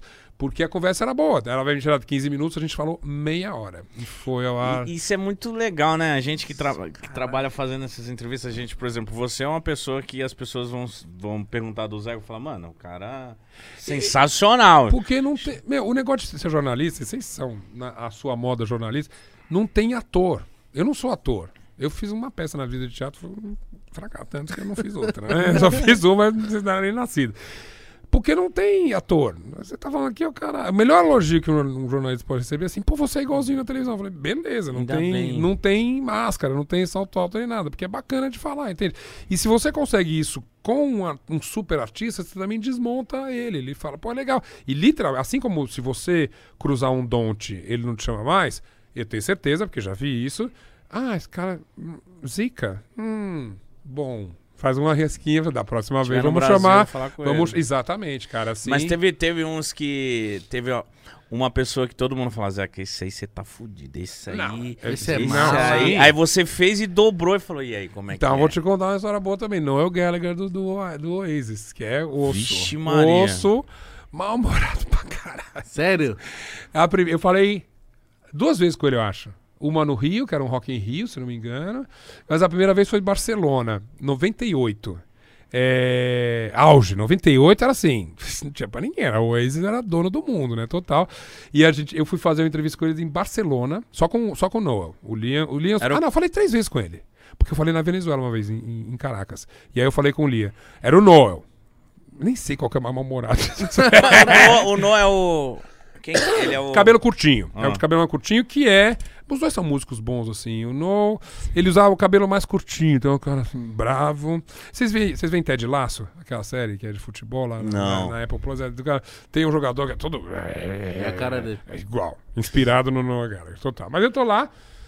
E era a entrevista que, a, a que eu mais detesto, que é em camarim, antes do show. Então o cara tá nervoso. Cara, eu odeio isso. Ele, mas... quer, ele quer fazer um show. Ele quer fazer um show. Nossa. Ele tá lá, saca, jornalista. Então, aqui é esse trabalho que eu falo. Eu tenho que convencer a pessoa de que ele é mais legal. É, é dobrado. Porque ele tá louco pra entrar no palco e fazer o que ele gosta de fazer, que Ele é não tocar. E tem um mala fazendo 15 minutos de pergunta pra ele. Bom, e aí, literalmente, é, digamos que você é o Zeca eu sou o Noel Gallagher, você tá me entrevistando, eu tô assim, ó. Ah, mentira, mano. E ele, ele me, ele me respondia de costas, ele de costas, assim, falando, não sei o que falei, tá, tá foda, não sei o que e tal. E aí, eu lembrei De uma coisa. De costas! Nossa, que de agonia. costas. Tem- Você pode você vê isso na, no, no tape. aí eu lembrei de uma coisa. Era ano de Copa, 98. E, como todo bom inglês, é doido com futebol. Eu falei, o que você acha? Como é que vai dar nessa Copa do Mundo? Porque o Brasil, você acha que o Brasil tem chance? Bicho, ele, literalmente, ele virou e falou assim: Você sabe que eu acho que o Brasil tem chance de ganhar no- 98? A gente sabe o que aconteceu, não se lembrar, né? Mas, né? Mas era antes, e o cara falou: Você acha que sim? Não sei o quê. Ele virou. E aí era um príncipe falando comigo, entende? Então, e, e, na verdade, não é que eu fui preparado pra isso, mas tá difícil. Eu falei, não, eu tenho que, eu tenho que conversar com esse cara, eu tenho que olhar pra Você minha cara. linkou Falei, futebol 98. Futebol, vou fazer uma pergunta de futebol. E aí virou fofo, aí falamos de futebol, aí falamos de Brasil, falamos daquela turnê e acabamos falando de música. Mas ele olhou pra mim, desgraçado, entende? foda. E ele é foda. E, a- e- e isso, só que isso não facilitou. Eu falei com ele mais duas vezes. é, tudo osso. Uma, uma vez em Caracas, na Venezuela. Ele, eu o Liam, separados, é claro, nunca deram entrevista juntos. E depois ele veio no Rock in Rio e também tava um mau humor, um bico desse tamanho, não sei o que e tal. E eh, fiz aquele truque, levei uma camisa da seleção assinada pra ele, já achou bacana, não sei o que, já gostou também. Eu usei um truque antigo ali. Mas tem gente, você sabe que é osso. É osso, osso, osso, que você sabe. Mas, meu, artista, nós, é igual nós. Tem dia que você fala, "Putz, tem que sair de casa fazer, né? Pode Mas pelo, pelo visto, esse cara tava todo dia assim, né? Aí não é nada a ver. Boa, boa, boa. Mas eu, fico, eu ficava imaginando eu de casa assistindo que, tipo assim, pô, a Globo tem a abertura dela. E aí, beleza, deve ser difícil, mas. Beleza, rolou, mas eu não, Não sabia eles não facilitam. que é isso aí. Eles não vão facilitar porque é a TV Globo, ou porque é a MTV, ou porque é a CNN americana. Não tem isso. O cara é. Cara, você. Vocês têm contato um pouco com o artista. Vocês têm. Vocês, tem cara. Tem mulher que chega num nível que ele faz o que ele quiser, entende? É muito, muito.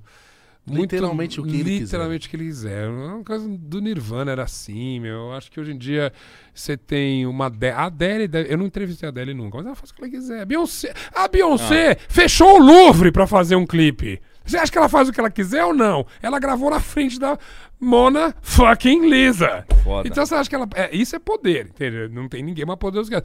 E ela faz o que quiser. Cara, Então, imagina ela fazer assim. Dá pra fechar o Louvre? Eu fiquei. Não, eu só fiquei imaginando. Lançar um clipão lá. É, eu fiquei imaginando negociação. Imagina você, você é, relações públicas do Louvre, toca o telefone. Não, não, tô aqui representando a Beyoncé. A gente queria fazer um clipe. O cara, pardon, né? Que isso, Que isso, meu. E ficou. Eu acho aquela música genial ali. E eu adoro esse clipe da Beyoncé. O, o álbum da Beyoncé desse ano é um dos melhores. Tá foda, É eu muito vi. Inteiro, meu. É um, é um, bom. parece um playlist pronto, meu. Você tá no, na, na pista de dança total. Eu acho ela. Muito pra cima. Sem, sem falhas. Beyoncé não tem falhas. Eu queria falar de uma, de uma fase sua, gente. Tá, Você tá cheio de trabalho, mas eu queria saber também você, mano, de frente com o Fantástico. Como que foi, cara? Você. Porque pra mim, um Fantástico eu sempre levei como foi um. Se não, o programa que teve. Que teve mais audiência no nosso Mas é, país, do- irmão. é, então, tipo, Do jornalismo, sim. eu não imagino você ali, lógico, você já é profissional, fodão, mas tipo, vai! Eu- tá ao vivo, meu Eu, Deus eu, do eu sei céu, o que você tá mano. querendo dizer. É tipo assim: rolou um ac- acontecimento na segunda-feira. E tá se falando desse acontecimento segunda, e fala terça, e fala Vai pro quarta, e fala. Fantástico. Mas, Aí então, todo mundo fala assim: Não, vou deixar pra ver domingo. Por quê? Porque é no Fantástico. Porque era no Fantástico. É mais E elaborado, vai saber Então, e o mais Fantástico tinha a missão de fazer uma coisa melhor do que o jornal de segunda, de terça, de quarta, de quinta e de sexta. É louco Né? isso. Era muito louco. A gente ficava quebrando a cabeça pra ter um furo, pra ter uma outra abordagem, pra ter uma coisa que a pessoa não falasse, não é, é- ah, isso é só um cozidão. Então, eu meu- tenho o maior orgulho disso. Acho que o Fantástico faz isso bem até hoje, super bem. Faz. E é uma, meu, quando eu, eu, eu brinquei, tava brincando com vocês aqui antes de começar. Ah, você tem saudade do Fantástico? Não. Sim. eu não tenho a menor saudade do ritmo de trabalho. que era insano. Era, insano? insano. Insano. Como É, assim, só pra gente entender a insanidade? Se- Segunda a domingo. Entendi, Segunda a domingo. Segunda era folga, mas a folga, a folga é pau, vamos pensar, vou ler, ler uma coisa, eu, eu ia pra internet, eu lia jornal de fora. E jornalista. Mítico, é Você tipo fica assim. louco, você não desconecta. Você não desconecta. Tá de folga. Morreu fulano. Meu irmão, acabou tudo. Não, você sabe que eu já tinha saído do Fantástico, já tava no entretenimento, acho que eu tava fazendo um video show, ou é de casa. E aí eu tava em. Isso vocês lembram, talvez, porque é recente, é 2016.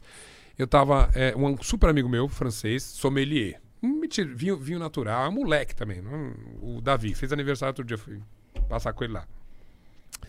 E ele é. Ele estava abrindo um restaurante em, na Bel em Bruxelas, na Bélgica, que é uma hora e quinze de metrô, de trem, perdão, de Paris até lá. Falou, pô, eu só te dou vinho de graça em Paris, agora eu abro um restaurante em, em- em Bruxelas, você não vai me prestigiar? Peguei o trem e fui pra lá, bicho. Entrei no trem, Que rolê cheguei lá, anúncio, atenção, né, não entrem em pânico, mas acabamos de saber que estourou uma bomba no aeroporto de Bruxelas.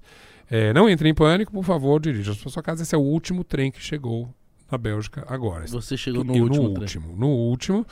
Não me dei conta. O Davi tava esperando na estação com um olho desse tamanho. Falei, meu, o negócio é. Mas francês é cascudo, né? O francês fica com raiva, como teve no Charlie, no, na, todo atentado na França, o francês fica mais com raiva ainda, né? E, e são cascudos. Não, vamos pra casa. Eu vamos almoçar, te convidei pra almoçar. E eu voltar naquela noite. Eu voltar naquela noite. Não sabia o que ia acontecer.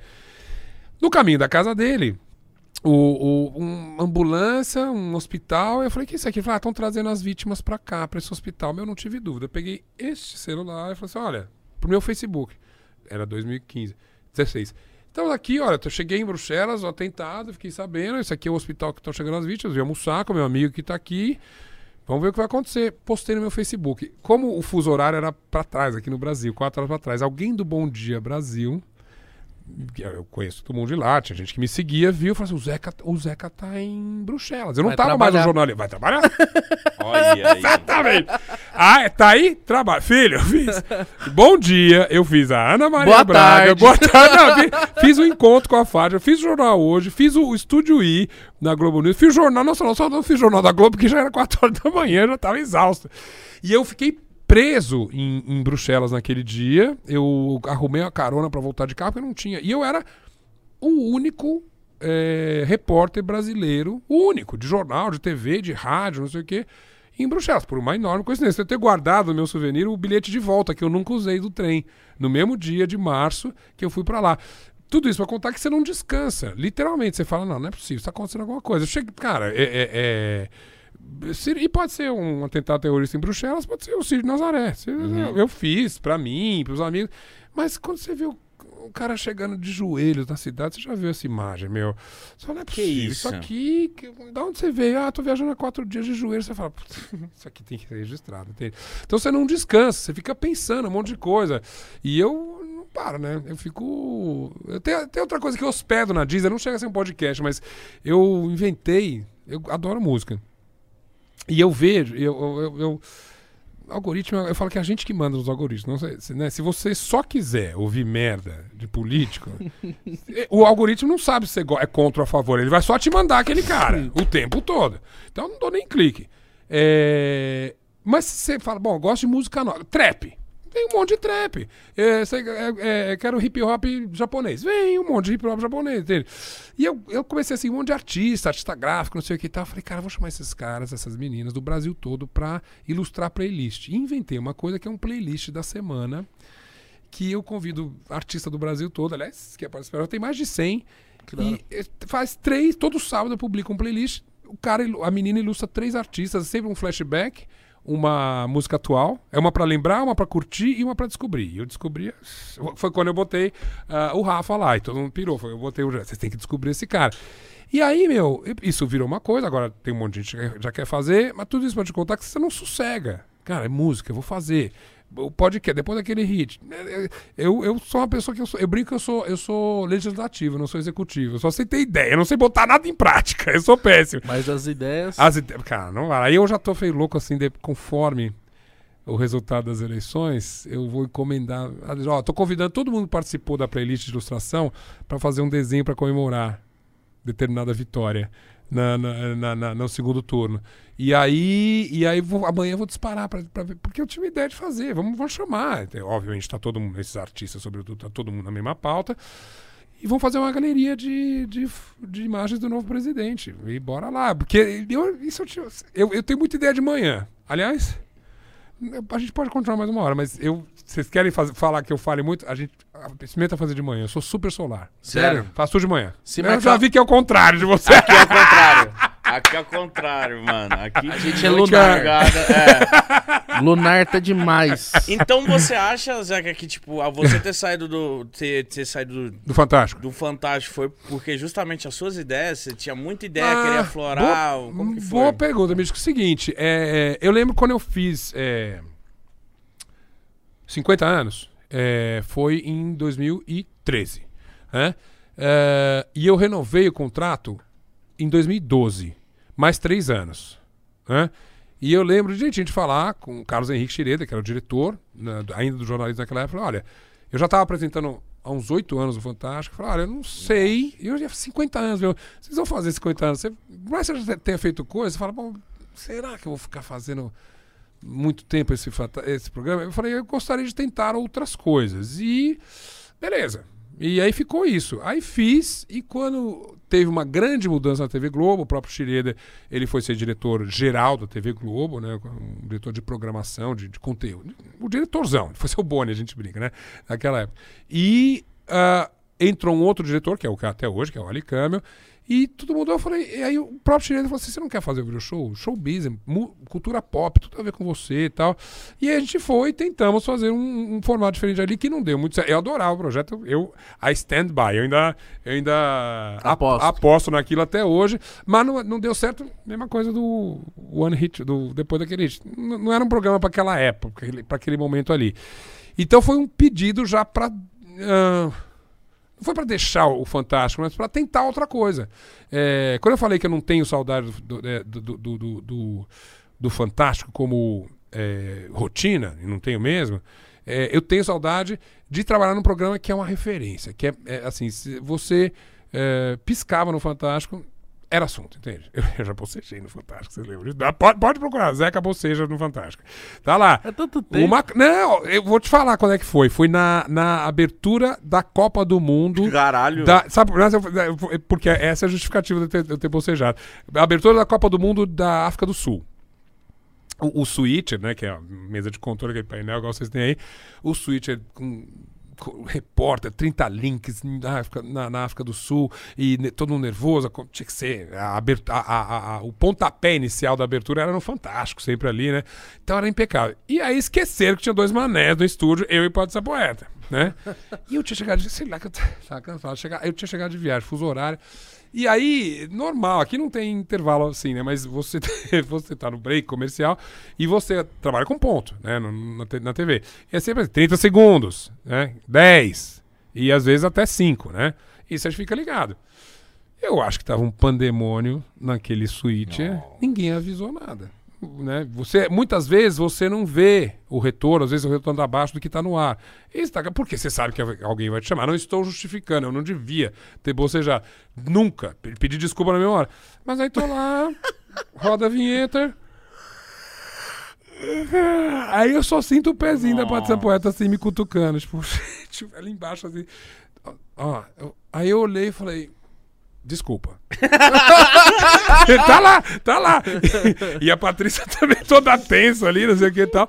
É, desculpa, ah, o Fantástico segue agora. Vamos para. Ah, vamos para Joanesburgo agora. Mano. Ah, vuvuzela. Mas a do Tramontina, meu irmão. Qual? Bom dia. seis em ônibus. Caralho. Ah, é. Teve outras gaves que você fez assim? Ah. Que, é, que na hora que olha, você deitou na cama, você deitou na cama, você falou, puta que Não, eu fiquei pariu. louco naquele dia, porque isso era numa época que não tinha meme, hein? Imagina, hoje eu era meme. eh, levava quanto É, tempo pra virar Mas, um aí por meme? exemplo, Aí eu vai, meme. você ia demorar o quê? Já virou. Não, Fez, virou. É, só as coisas acontecem mais rápido ali. mas- Mas, eu, eu fui criticado na época. que falta- E é, de fato, peço desculpa, é uma falta de cons- consideração com quem já tá Ah, você não assistindo. não sabia, né? aí, só que você não pode explicar. Ah, ninguém me, ligou- ninguém me avisou no Switch. Eu não vou reclamar. Eu tinha- tive que entumar. Mas bocejar aquele dia no Fantástico te rendeu umas. Mas peraí, qual é a conexão? Não, Não, de rendeu- carcada. Ah, de carcada? ah, eu já sei lá, né? Tá, tá, eu falei que eu funciono Qual de a manhã. conexão? entende? Falou assim, ué, eu- peraí. Tá entendendo? Nossa, achei É, o máximo Ah, já você- entendi. Zé, né? Zé. Não, Deu uma força ali. Não, é, é, Tomar é, carcadas. Não porque, porque é, há, sim, da direção geral, sim, mas tudo foi explicado. De fato, houve um, um descuido de não avisar e, enfim, e, e foi perdoado, eu diria assim. É que a gente tá de fora e imagina que Eu- um equívoco eu- desse dentro da Globo é tipo, acabou. É, e é, e é, e é tá sério, e é seríssimo. Eu, repito, foi ruim, é, mas não tem má fé. A questão é que você faz por desatenção. Não, eu estava desatento, estava cansado, e, e- e eu acho que não que era perdoável, assim, porque era uma coisa que, né, e, e tinha, sei lá, quem na época avaliou, falei, bom, isso não é isso que vai é, desfazer uma carreira ali e tal. E nunca mais fiz, foi a única vez ali. Aí você não teve outra gafe, cara, às vezes você troca é, nome. Teve um- uma coisa que eu fiquei muito nervoso, muito tenso, que depois do Fantástico, é, o Barack Obama ia fazer um grande anúncio. E, na verdade, ele era para falar que o, o, o- Não é o Hussein, o. o Bin Laden. O Bin Laden, é, isso aí, né? O Foi Bin Laden capturado. tinha sido morto, né? E aí, cara, era uma coisa louca, porque eu. eu Você já sabia o que era? Não, não, eles falaram stand-by, vai ter um, um importante anúncio. A gente imaginou que podia ser alguma coisa com a guerra que estava acontecendo, mas não imaginava que era isso. E aí, quando chegou, eles jogaram direto o sinal da CNN, da, né, o- da, da Casa Branca, na verdade, no meu ouvido. E eu tive que traduzir em cima da hora. É, o, o fucking Barack Obama, E entendeu? aí você não pode ramelar. Você não pode errar. E aí, mas é inevitável, eu errei. Eu errei, e, mas do- tudo isso dentro do compreensível. Eu falo inglês muito bom, eu fiz um trabalho competente, mas eu fiz umas gafes ali. Algumas coisas de fato eu não entendi, você tá nervoso, tá tenso, tá ao vivo, Imagina. ouvindo aqui, O Obama falando falando do aqui. Bin E Laden. o Obama falando do Bin Laden. O Obama fala devagar, ele, ele pelo menos ele fala assim, tá, muito sério. E você sabia que era tenso, eu acabei escorregando ali, entende? Mas eu, eu, eu, eu, assim, eu troco muito nome, eu sou péssimo. Pra um jornalista, sou péssimo de nome. Péssimo de nome. Quando eu fui pro video show, que eu amava fazer esse video show, mas eu, eu fiz um. Cara, até hoje, eu fiz um programa inteirinho com a Alessandra Ah. Negrini, chamando ela de Flávia Alessandra. E ela falou assim: pô, Zeca, não, né? A gente já corrigiu isso aqui, nem é minha amiga, eu posso falar. entende? E, né, tem um. Tem um, um- um- Eu sou muito ruim de nome, eu vou contar uma história que acho que pouca gente sabe. Pra você ver como é o, o meu nível de. de, de Seu nome não é Zeca. não, José Carlos Brito Diabo da Camargo, me respeite, galera. Não, eu- é, uma vez estava numa festa lá no Rio de Janeiro. E um cara, um ator muito conhecido, muito conhecido. Mas muito? Ma- espera, espera. Como diz minha, minha, minha, minha mãe, né? Minha mãe. Calma. Não, a mãe de vocês, assim, é a conta história que você sabe que vai durar 20 minutos. Podia ser contada em 3. Sim. Né? E é a mesma história que você ouve desde E aí você sempre. quer adiantar? Minha mãe fala, "Não, vai, vai, vai escutando. Vai escutando. Calma aí. Então vou, eu digo, Vai escutando. Vai escutando. Vai escutando. Tô lá conversando, uma festa grande, uma festa muita gente conhecida. Aí uma amiga minha, uma super amiga, minha melhor, uma das melhores amigas até hoje, a Fernanda, tipo, colou em mim, assim, me apresenta, né? Deixa eu entrar na conversa, porque queria conversar com esse ator, né? queria, né? Até, não, não, não sei se o interesse romântico, mas Mas certamente... se fosse. Se fosse também, eu tava liberado. Aí hum, eu não apresentei, ele foi embora, bom, a gente se fala, beleza, a gente se fala, tranquilo, não sei o que. Aí ele foi embora. Falei, a Fernanda, pô, Gustavo, você ter me apresentado. Eu falei, pô, eu não lembrava o nome dele. Eu falei, você tava conversando com ele uma hora. Eu falei, mas não lembrava o nome. Aí ela olhou pra mim, indignada, falou assim, cara, Rodrigo. Eu falei, pois é, Rodrigo o quê? Santoro! Não é possível que você não lembre o nome do Rodrigo Santoro, não é possível. Eu falei, é, Então não vê.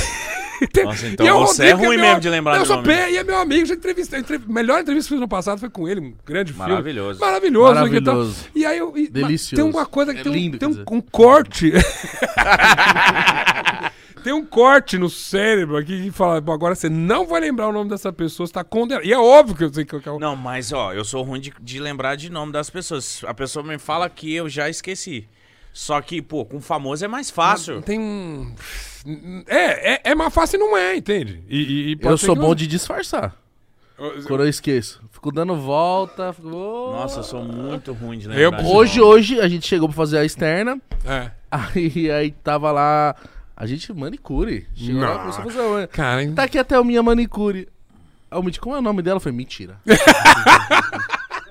a mulher te falou, não, tem três segundos. Aí ele falou, Thelminha. Eu falei, ô, Thelminha. Eu errei ainda.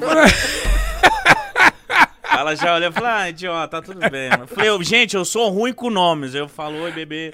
É por isso que eu tenho a tática de ficar falando nome zoando nos nomes Você tinha que aleatórios. ter, sabe, manda já- o Diabo Veste Prada, que tinha, ela, é, né, é, vinha sempre assistente dela, aquela era editora filha da puta ali, no- no- e tinha um assistente, chegava na festa, ela falava, chegava uma pessoa perto dela, chegava no ouvido e falava assim, essa você fotografou no Marrocos, na coleção de verão do Gucci, em 1946. Eu, ah, sou, eu sou querida, assim. o Marrocos, como foi bom, o que, eu preciso- é você é o dele, Eu sou né? assim com o mítico. Não, A gente tá a chegando nas festas, aí ele pegando um drink, eu falei, zagueiro do Flamengo. Teve uma hora que a gente tá numa festa, chegou alguém muito famoso e me tromba a gente.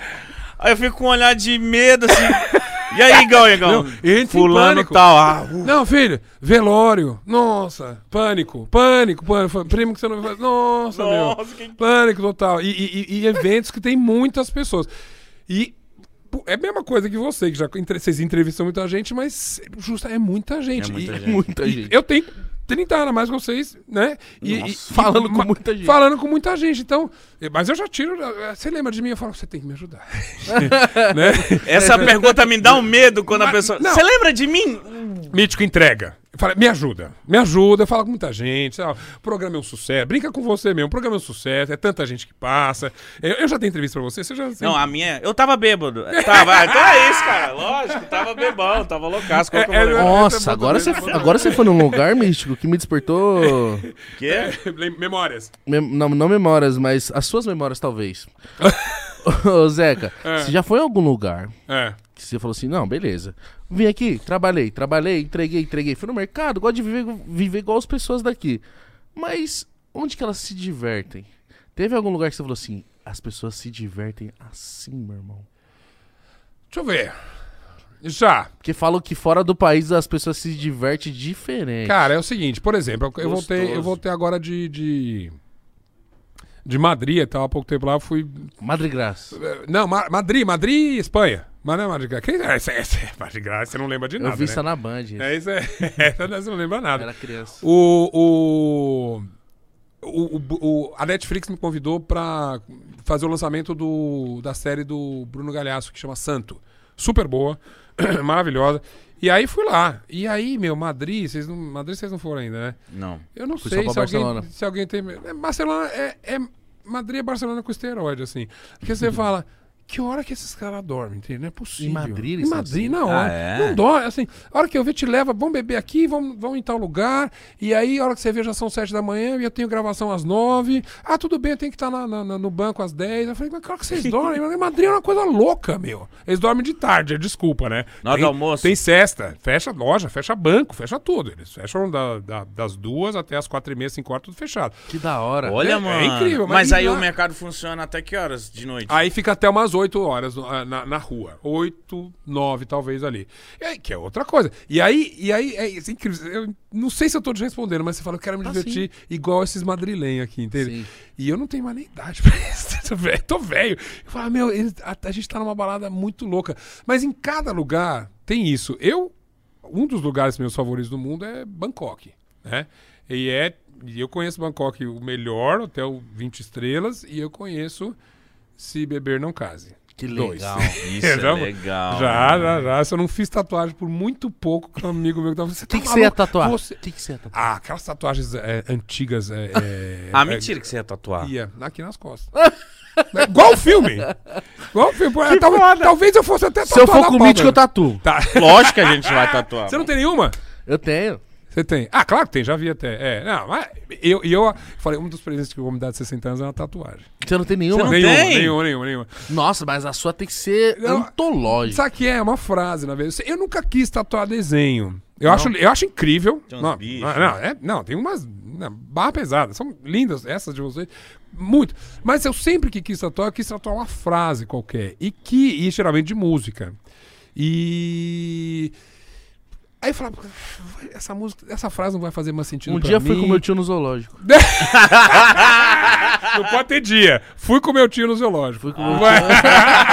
Mas você já tem uma frase? Então, aí, olha como é que aconteceu as coisas. Tudo tem a ver com música, cara. Aí eu fui ver é, o filme, do, esse documentário do David Bowie. Que passou recentemente agora. Sim. Acho que tá passando em alguma tela ainda, mas fui ver num tela IMAX, assim, né? Parece um concerto, parece um show do, do David Bowie. E é um documentário. David Bowie, da minha geração, é, cresci com David Bowie. Nunca entrevistei alguém que adoraria ter entrevistado, nunca entrevistei. Infelizmente não rolou. É, e a certa altura é um, é um documentário que só, é, só tem o próprio David Bowie. É ele falando o tempo todo. E aí ele fala em inglês, né? Mas ele rapidamente ele fala: Cara, todo mundo tá- fica preocupado com quanto tempo passa aqui na Terra, né? E é o seguinte: não é importante não é quanto tempo você faz aqui, você passa aqui. Importante é o que você faz com ele. Nossa. Eu sei, tá aparecendo o podcast de autoajuda, mas não é. Mas é muito louco É muito louco. Ele, em inglês ele fala assim: It's not about how much time you spend here. It's what you do with it. É o que você faz com o tempo. Eu ouvi isso, eu falei. Não É sei o isso. que, que eu vou tatuar. Agora eu tenho 60 anos, vou fazer 60. não vou também. Aí sai uma coisa que eu acho que eu não vou querer nunca tirar da minha pele, e isso é uma puta sabedoria, eu acho. Entende? Eu, ah, eu tenho pra foda. mim, não sei se vocês são fãs, ou se já passou fã do David aqui, que eu tenho quase certeza que ele fez uma eutanásia ali. Ele foi di- diagnosticado com uma doença né, né, né, que ninguém nunca sabe direito o que, que é. Veja, ele morreu dois dias depois que ele lançou o álbum, o último, Black Star. É, ele fez dois anos antes uma turnê mundial, passou até no Brasil, em São Paulo, no Miss, coisas dele, roupas, não sei o que e tal. É, o, o Bowie, pra mim, é um exemplo de um artista fulgurante, tem uma perfeita compreensão do mundo. Que pode ter olhado e falado assim, deu pra... É isso. Eu já fiz tudo. Eu já, Já. fiz tudo. Eu eu poderia fazer, mas poderia. Não é, eu já fiz. Então, essa.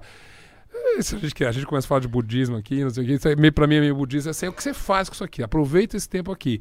Falei, "Ach, mas vamos voltar pra tatu. Falei, já sei o que eu vou fazer com 60 Isso é anos. foda. Vou fazer essa tatu. Nossa, entendeu? faz, Vou, vou, vou faz. finalmente. Não, não. é, Vocês podem me cobrar. O aniversário é o de abril. Me chama a hora que vem. Eu eu quero Já ver vai sua tatu. tatu. Vou, vou, vou ver se você fez a tatu. Eu não sei onde eu vou fazer ainda, mas eu vou fazer. Vou voltar só em inglês. Nossa, que Já deve ter dado uns 60 rolê. meter uma. Ok. Deve ter Não, feito então- um rolê com uns pessoal. Não, então, fala quer, quer, quer, quer fez, da. Tailândia? É, um rolê louco pra gente falar, meu Deus, que rolê Ou louco. já foi algum rolê que você olhou e falou assim, mentira que você tá aqui. Que eu encontrei alguém? É, que você falou, mentira. Pô, espera aí, deixa eu lembrar. Já, mas tem que lembrar aqui. Não, mas nem que... Cara, eu vou contar uma história super legal. É, Como eu fiquei amigo da Camila Pitanga, que é uma grande amiga, uma querida. E foda. simplesmente uma das melhores atrizes do Brasil, uma das mais lindas, uma das mais generosas, não sei o que e tal. Maravilhoso. E, e eu tava viajando com um amigo meu em Istambul, que é um- na, na, na Turquia, que é um lugar que eu já tinha ido muito. É, já Eu gosto muito como as coisas são natural. Tá em Istambul. E é um lugar que eu viajo muito. tá lá. Camilinha. E lá. Não, aí é o seguinte, e aí eu tava com um amigo meu, e eu sei que tem um restaurante ali que você olha pra Mesquita Azul, em Sultanahmet, que é a parte antiga ali de Istambul, super linda. É, A gente sabe. Aquela Vila Madalena da, de- a Vila Madá do, de Istambul.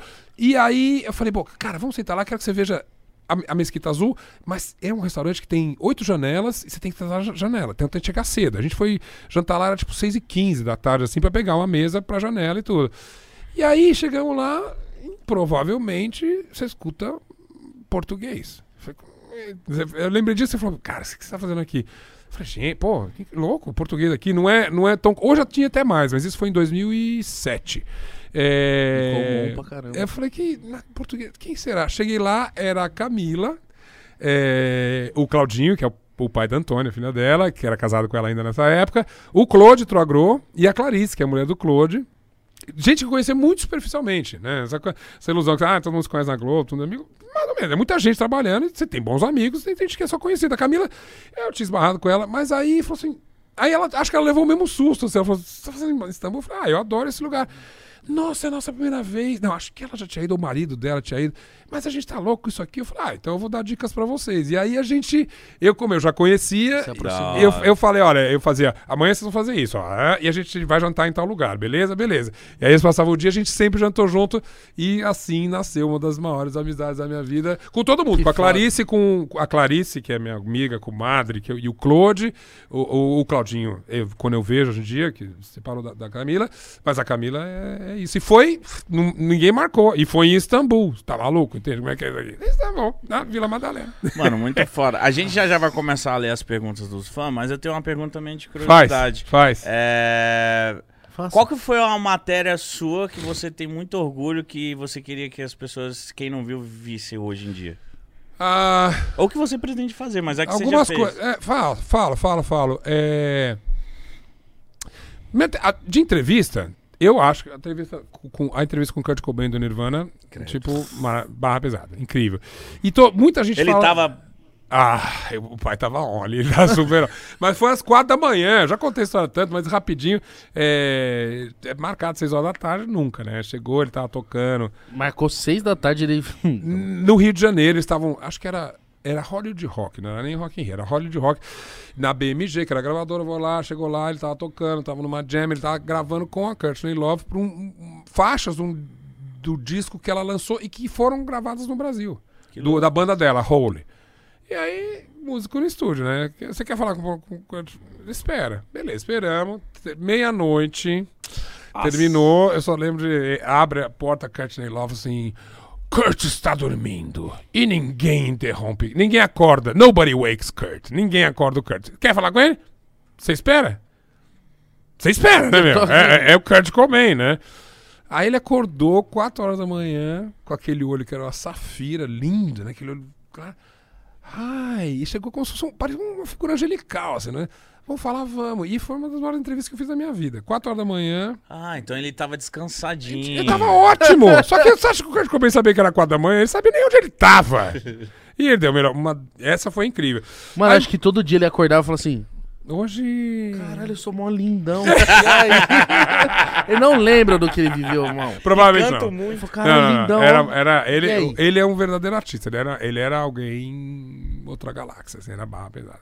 É, e aí tem a entrevista do Renato Russo, que foi na MTV, que foi meio história, que todo mundo fala, e que eu mesmo já fiz um, um texto. Eu, uh, o MIS, quando teve a exposição do Renato Russo, me pediu um texto para abrir o catálogo, e eu fiz, falando, olha, é, eu, eu vi a entrevista do Renato Russo, que todo mundo fala que é incrível, eu não acho que tá tão legal assim. Mas eu, eh, sou eu que tô falando, porque eu acho que eu era muito moleque. Eu era um. Tinha 23 anos ali. Eu- o que o que eu quis dizer, se eu, este Zeca que entrevistasse né, naquela época, eu faria uma entrevista muito melhor. Ah, o, o Renato jogou várias bolas e eu deixei só quicar, assim. Não, entende? Não, não peguei ali na Ah, rede, que é o que eu gosto de fazer. Entendi. Então não acho incrível. Agora, mas eu acho que a, a- a mais. E eu já contei tanto isso, desculpa se eu estiver repetindo, mas ah, você que está ouvindo, talvez já tenha ouvido isso, que eu falo que foi a entrevista que eu fiz com o Cazuza. Ah, E, que foi pra mim que ele falou que tava que com AIDS, que ele era soro positivo. É, e foi também nesse esquema. Tipo, Foi a ó, primeira no- vez que no- ele falou Foi a primeira vez que ele isso? falou. Nossa, e ele já tinha. Todo mundo. A Marília a Gabi, que é uma super jornalista, já tinha perguntado, amiga dele, ele não tinha contado. Mas ele achou que era o momento de contar. E a, eles estavam procurando alguém que talvez não fosse fazer dessa notícia um sensacionalismo. Que era um. Cara, se, você, se alguém falar que é HIV positivo hoje, já é um. O mundo cai. Imagine em Uhum. 89. Né? E aí eu tava em Nova York. Essa história até, ela entrou no musical do Cazuza. E tem- no musical do Cazuza tem um personagem chamado Zeca Camargo. que ele Caralho. entra em entrevista.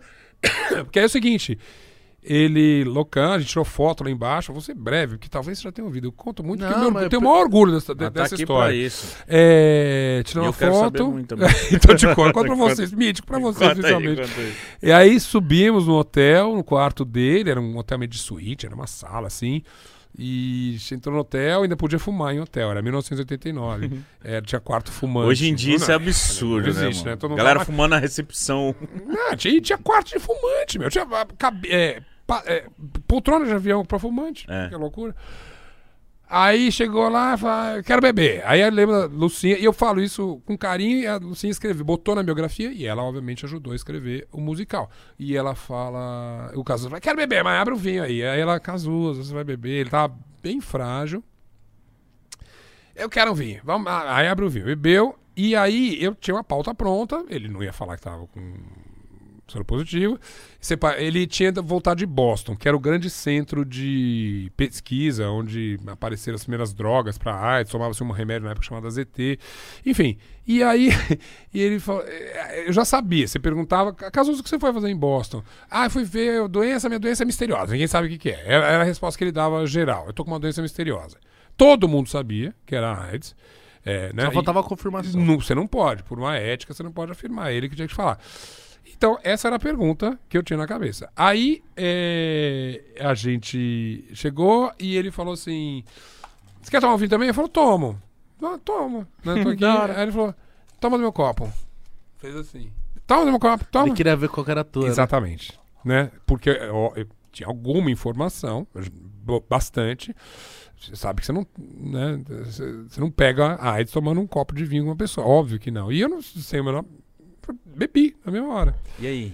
E aí, ah, mas não fiz isso para ganhar Ah. confiança. Bebi porque eu não sou, não sou mané, entende? Não tem nenhum, problema. E se- de- primeiro não tinha uma, uma certeza. Digamos que fosse AIDS, não era isso. E, a- e já tinha aquela. Era uma prova de confiança qualquer. É Você difícil acha que você isso beber. quebrou alguma. Você acha que isso. Eu, eu acho, não, eu tenho certeza, certeza. Mítico, certeza. Porque aí eu falei, o que, que você foi. Aí uma coisa, podemos conversar? Podemos. O que você vai fazer em Boston? Assim. Direto, mesma pergunta, já era a primeira. É a pauta, né? Blau. Você vai fazer em Boston? Em Boston? Põe aí, põe aí, escreve aí que eu tô com a maldita. Aí, meu, aí eu pirei, né? Falei, olha. E aí? Não tava gravando, era caderninho. Era caderninho, não tava gravando. Não né? tava gravando. Não tava gravando. Aí eu falei. É, e caso da. A, a, a, a, a, a maldita. O que, que é? Escreve aí, pode escrever. Pode escrever que eu tô com AIDS. Pode escrever. Sou soro positivo, pode escrever. E aí, cara, a pauta inteira foi embora. Né? Se vocês têm uma pauta comigo hoje, eu conto uma coisa muito inércia, vocês jogam a pauta embora. Né? Aí manda a pauta embora e joga fora. E aí é- virou outra coisa. Fala, "Pô, seguinte, Você vai gravar um disco, você vai fazer uma turnê, mas você tem saúde. Vou fazer, né? Tem que fazer, porque eu vou tocar até morrer, não sei o que. Tá, e virou uma outra entrevista. E aí foi capa, foi a minha primeira, primeira página da Folha de São Paulo. Foi capa. E ao mesmo tempo eu voltei, eu lembro que eu voltei pro lugar, eu morava num quartinho lá em Nova York. É, e eu falei, meu Deus. Bom, a mãe tava lá. Eu só pensava nisso. Eu falei, eles não vão achar que eu tô inventando. É pra falar. Eu lembro que eu olhava pra Lucinha. Tipo, posso Eu não mesmo. vou falar que eu tô inventando, né? E eu só tinha meu caderninho ali. Era, era a, minha, a prova de que ele tinha me contado Ele tudo. morreu um ano depois. Morreu um pouco depois, um ano e meio, um ano e pouquinho depois, né? E aí fiz com o maior respeito, porque é isso, né? É, Você não. Você pode dar uma notícia forte sem ser sensacionalista. É possível. Jornalismo é isso, é ética, é respeito com a pessoa que você está entrevistando. É. Você pode falar das coisas mais tristes ou mais fortes, você tem que respeitar. E a biografia da Soares, isso aconteceu várias vezes. É, e aí saiu, e eu nunca mais vi o Cazuza, mas eu sei, eu soube, não, tinha zap, né? Que a- eles tinham gostado, que tinha sido uma, uma, uma, uma, Matéria- uma matéria justa, ou, né, que expunha ele de uma maneira honesta, transparente. E aí, aí ele morreu, aí teve várias matérias, aí começou o sensacionalismo, tem uma clássica, uma capa da Veja que é um- todo mundo fala que foi horrível, que o ídolo agoniza em praça pública, não sei o que e tal. E várias pessoas acabaram explorando isso de uma maneira errada.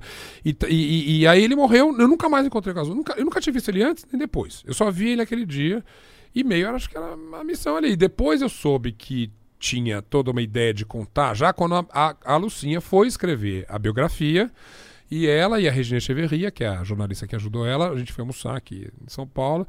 Vamos lembrar daquele episódio, porque foi muito louco. Aí eu soube mais detalhes, que eles estavam preparados para contar isso. Relembramos, choramos muito. E, e virou. Então eu acho que assim, você quer ser lembrado pelo quê? Por essa entrevista aí, entende? Porque eu era um moleque, eu tava trabalhando com instinto só. Eu não tenho a sabedoria que eu tenho hoje, entende? Hoje eu.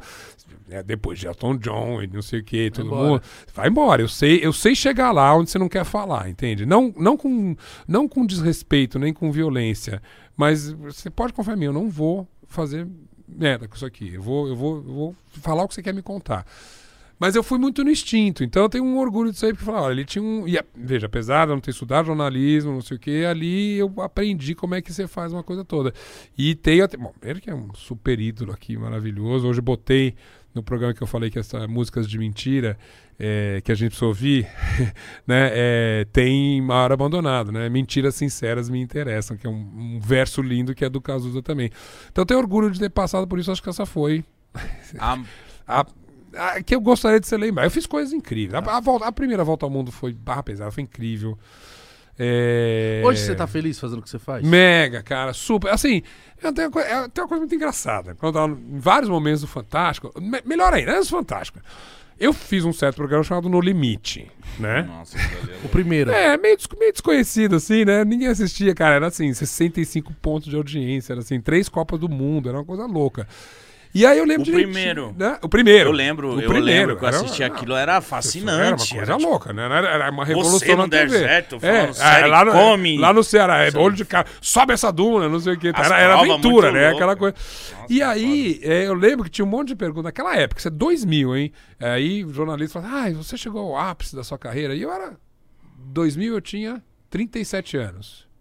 Né? É, 37 anos. E aí eu falava, ápice da minha carreira, porque eu tô, é, eu tô dando audiência, né? Eu, eu, sempre. ah, Eu acho que eu tenho um monte de coisa a fazer, entende? Sim. Eu acho, né? Não- como eu falei aqui, a cabeça não para, tem ideia, vamos inventar coisa, playlist, é, é, podcast, vamos fazer viagem, não sei o que e tal. Eu falei, não. é, Aí quando eu fui apresentar o Fantástico, novamente, já tava lá. E aí, o Fantástico, quando fez 40 anos, ah, você vai apresentar 40 anos. Eh, você- Eu vi o eu vi a estreia do Fantástico, tinha 10 anos, 73. Ah, você está no auge da sua carreira, no topo da sua carreira. Eu falei, já quer acabar com a minha carreira? Porque parece no topo, depois do topo não vem nada, né? Acabou, Só vem, é. só vem. E aí, eu, eu- eu- cara, eu nunca disse não pra nada. Aí, obviamente, saí de lá, fiz o video show, depois fazer o de casa. É, Não, não tive meu contrato renovado, fui um dos primeiros dessa leva da TV Globo desse novo esquema. Meu contrato não foi é, renovado.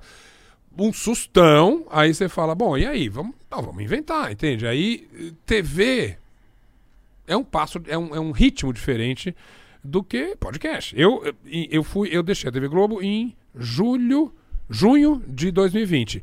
Em agosto eu tava fazendo podcast pra Disney. Porque é um podcast. Vamos lá, entrevista. Chama aí, Julia B, é, né? é, Vitão, vamos falar com você e tal. Um programa de TV leva um tempo pra gestar. Então eu levei quase um ano e meio pra ter esse programa que eu faço hoje na Band, que eu adoro, que é um quiz show, que é um eu falo que é um, um quiz show muito bagunçado, que eu usou com todo mundo. E que é muito gostoso de fazer. Eu brinco, encho o saco, é, é, é, é, canto até pessimamente, não sei o que e tal. Mas então tô feliz. Agora, aí você fala. É, é, é, e agora o que você vai fazer? Só que eu não sei o que eu vou fazer na minha carreira, sinceramente. Você tem, ó, tem projeto de, de streaming. Eu tenho dois projetos incríveis sendo desenvolvidos de streaming de ficção que eu nunca fiz. Eu escrevi um livro na pandemia que foi publicado. Eh, eu sigo viajando, eu vou, eu vou viajar agora, vou para Londres fazer uma matéria sobre Londres musical. David Bowie, Amy Winehouse, essa coisa toda. Eh, eu não, cara, não deixo de fazer. Eu fui lá fazer um documentário no Sírio. Eu fui agora fazer um documentário pro Instituto Cultural Vale, não e. Parar, você não nem. Ah, não, já quero me dar carteirinha. Parar é, é tipo, já, já tô lá. filho. Parar só no Sírio, mano. Então não, é difícil assim falar. Ah, eu, eu honestamente, eu não quero. Eu não quero. Eu tenho- vou fazer 60 anos, eu não quero continuar trabalhando igual um estagiário, assim, né? que é um monte de coisa. Hoje o dia inteiro no coisa. Amanhã eu gravo dois. A gente tá adiantando as gravações até o final do ano do Mil e Uma Perguntas da Band. É, eu acho que eu quero parar alguma hora. Quero aproveitar tudo isso. Quero fazer uma viagem onde não leve um- uma câmera, entende? Eu vou curtir Nossa. quero escrever, quero ler, mas eu. eu, eu tô feliz você tá fazendo? Tô. Esse, esse podcast, o depois daquele edit, me deixou super feliz. Esse documentário do Ciro tá, tá super legal. Eu me divirto com o, o, o, o Mil Uma. Mil Uma. Eu brinco, são três duplas, né? Aí sempre e uma sai, vão duas para a segunda fase do programa e, e ganha 20 mil quem ganhar. Aí sempre eu converso ali para as redes sociais o, com a, a equipe que perdeu. E eu falo, é o único programa que a pessoa vai, ela perde, eu falo assim, eu adorei! adorei! Eu falei, mas você não vai Você ganhar 20 mil. perdeu. Mas gostei, tá ótimo. Tá legal. tá, tá, tá muito divertido. Literalmente, um, momento confissão aqui no Pode Pá, eu tô cansado. Eu acho que eu tenho 25 anos, né? Não tem, Mas mas o corpo responde. É, é, Mas é isso, eu calma falei. aí. Não, o- esse negócio do olho que eu falei que eu tive, descolou minha retina, é super sério, entende? Então, fiquei um mês deitado olhando pra cima. Então, o corpo às vezes vai te lembrar, filho, você não tem 25 anos, se liga, entende? Você A tem muito cabeça tá, mas a cabeça a... tá mil, o corpo tá ok também. Assim, eu, eu, eu treino todo dia, 7 horas da manhã, das 7 Da às 8, né, Samuel? Né, Michael? Tem dois personal, sempre virtual. Ah, a gente treina. é, eu tenho essa vitalidade, mas. Meu, tem hora que, Tem eu- hora que é foda. É, tem hora que é foda. Você não. É, eu durmo pouco, que é bom. Eu, tenho, eu durmo 5 horas, 6 horas, eu tô Tá novo. Novo, novo. E eu tenho. Eu acordo cedo, eu acordo com a luz do, do dia. Então, se eu, se eu quero descansar, eu tenho que dormir cedo. Ontem acabou o debate, eu fui dormir. 10 e pouco, 10 e meia, tava cansado, fui dormir. Eu não fico até 3 horas da manhã. Só em Madrid. A gente também não, né, Igão? A gente dorme meia-noite, 11 horas. eu conheço essa, conheço essa lá. É. Com certeza. Vai lá, manda as perguntas da galera. Vamos começar aqui as perguntas da galera. O Carlinhos falou aqui, ó. Zeca, indica um lugar no Brasil e um lugar no exterior que as pessoas precisam visitar. De, de cara. No Brasil é maldade, né? Porque alguém vai magoar quando eu falar isso. Aí você não falou do meu estado, não sei o que e tal. Mas eu vou falar de um que é o amigo gringo meu. Tem um amigo. Me orgulho de falar que eu tenho amigo do mundo todo. Porra. Né? É, vem cara da Tailândia, do Marrocos, da França, do Chile. É, onde é que eu vou? Claro que o turista que vem pra cá quer ir no Rio. No Rio é o cartão postal. Por que será? Ah, com muita sorte ele quer ir pra Salvador, também, porque é meio cartão postal. São Paulo, os que eu consigo trazer pra cá é por causa de gastronomia. Né, um monte de amigos. Ah, você me consegue uma mesa no Dom? Eu falei, consigo, entende? Alex, que era amigo do meu irmão de colégio, liga lá e a gente consegue. Mas eu falo, você quer ir pra um lugar que você, uma paisagem que eu nunca vi em nenhum lugar do mundo? Lençóis Maranhenses. Eu acho, eu acho Lençóis Maranhenses uma paisagem Única. doida, única, doida, doida, doida, doida. Existem várias paisagens malucas no universo. É muito louco, o, mano. o salário de Bo- na Bolívia, um lugar que não tem horizonte, você não, não vê horizonte. Mas eu, eu diria que no Brasil, se você quer impressionar alguém, vá aos Lençóis Maranhenses. É um lugar absolutamente estupendo. No mundo, cara, Nossa, olha esse lugar, mano. Não, é Que muito isso? louco. é isso aí, é, não, é uma loucura. Não, é, e, não, e, é e aí um exemplo pro resto do Brasil intocado. A natureza como Deus criou. Maravilhoso. É lindo. É um exemplo de preser- preservação, inclusive, lá. Como no Pará tem Alter do Chão. Alter do Chão, já Alter do- é, é um paraíso ali. E de- incrível, né? Incrível. Neste país onde tudo é corrida imobiliária e chega, parece, pra fuder com a paisagem, Alter é su... É verdade, a gente conhece, né? verdade. Um Quantos- dia você vai comigo em Alter do Show, você vai falar que que é é, isso? é um leva, meu irmão, Não, e- mas, mas Alter tem uma vantagem incrível. Ele é perto de Santarém, né? Então, Uhum. a pessoa fica em Santarém e é 20 quilômetros. Pega um barquinho, Pega um barquinho ou vai de carro. É, mais, é mais fácil chegar é, em Santo Amaro. Aliás, é mais longe chegar em Santo Amaro do que em Alter do Chão. Daqui, verdade, né? Verdade. Então eu diria que é isso. N- No mundo, também você vai me pagar. Eu, eu brinco sempre, falei hoje nesse evento que eu fiz de turismo, eu tenho cinco cidades que eu acho as melhores cidades do, do mundo, que são fora Brasil. Começa claro. de, de- da quinta ou da primeira? Da, ah, Ou então são todas no mesmo pacote? ah, são todos no mesmo pacote. Mas assim, é que são. Bo... Vocês vão até achar engraçado. Buenos Aires, eu acho do caramba. Foi a primeira que você foi? Foi, a primeira que eu fui, dez. tem, Ah, tem isso aí, tem um pouco de emoção, mas eu, eu cara, eu amo os argentinos, aquela Nunca fui pra doideira. Argentina. Ah, cara, aqui do lado. Eles vão te encher o saco causa de futebol, mas aí você toma um vinho com eles. Ah, tá eu sou corintiano, né? É, eu sei que é corintiano. Tá, melhor Chato ainda. pra caralho. Já estou E chato. aí, e- então, Buenos Aires. Lisboa, também acho do caramba. Adoro. Melhor comida do universo. Você, não, você come qual- qualquer biboca, você vai Vai amar. Vai amar e fala a nossa língua. Também parece que são chatos, mas não são, porque você não entende o que eles falam direito, mas é português, mas eu amo e é linda Lisboa. Istambul, realmente é uma cidade muito doida que eu, que eu amo. É, Bangkok. Bangkok, já fui. Já fui. Ó, agora eu vou tirar onda. Já fui 14 vezes pra Bangkok, filho. É, 14? já, já fui pra mais Bangkok do que pra Brasília. Bom, né? Nesse sentido é bom, né? ótimo. Oi! Su- Caralho, 14 vezes. É, Por aí- que tudo isso? Porque eu gosto, cara. E é- Muito, né? Não, e ali, ali, eu vou chegar no lugar mais legal do mundo, é ali, é ali perto. Ali é o que se chama de Sudeste Asiático. Você tá perto do Vietnã, do Camboja, de Mianmar, da Malásia, de Bali. Então ali você faz. O, a- o Bangkok, tanto quanto Singapura, mas Bangkok é muito mais legal que Singapura. É, você sai dali para aqueles lugares. Então, às vezes, eu vou, eu não vou pra lá, mas eu fico três dias lá, entende? Antes de ir pro Vietnã. Da hora. por exemplo. Eu preciso passar por Bangkok. Ah, não, não. Aí tu fala comigo, que assim, eu já fiz roteiro pra tudo quanto é amigo meu. De, de, de, de- pra lá e eles a falam, gente não. fica falando, mano. Não, não, Bangkok é o bicho, meu. Você inspira. Você inspira. E aí o ulti- a última cidade incrível é Paris. Que eu acho que Paris é, é lindo e é multicultural. É, eu sou piro com Paris. Falo francês, me, me, me viro ali bem e tal. Então, Paris. Agora, o lugar, se você tem que conhecer um lugar no mundo, eu vou falar pra você ir pra Luang Prabang. Que que é isso, meu irmão? Então, é no Sudeste Asiático. E é uma. É uma língua. Ele assim. fala com uma saudade, irmão. É. Não, eu tenho saudade. Eu não fui tantas vezes. Fui pra Luang Prabang umas cinco vezes, assim. Ah, Mas tá. é. agora eu fiz de propósito. Aí, agora eu fiz só pra te humilhar. Eu, ó, eu, eu fiz pra fuder com ele. Só cinco, pô. Não. Mas é, é um lugar, duas horas de voo ali de, de Bangkok e é uma, uma espécie de uma língua, assim. É uma restinga, acho que é isso. Que vem dois rios, o Mekong, que é aquele rio da Ásia, vem e vai lá, e o outro vem um rio pequeno chamado Kan. Nesse, nessa língua, que é, assim, as quatro quadras da Vila Madalena, entende? Tem 44 templos budistas de ouro, pintados de vermelho e de ouro. Não é possível, entende? É uma coisa louca. Por, quê? Por quê? Porque eles acharam que os rios eram um lugar sagrado e foi se construindo através dos séculos, não sei o que e tal. Então, e aí você anda. num- tem, um, tem a rua principal, a rua do Rio de cá, a rua do Rio de cá. 12 ruinhas de trave, 12 ou 13 de travessa ali.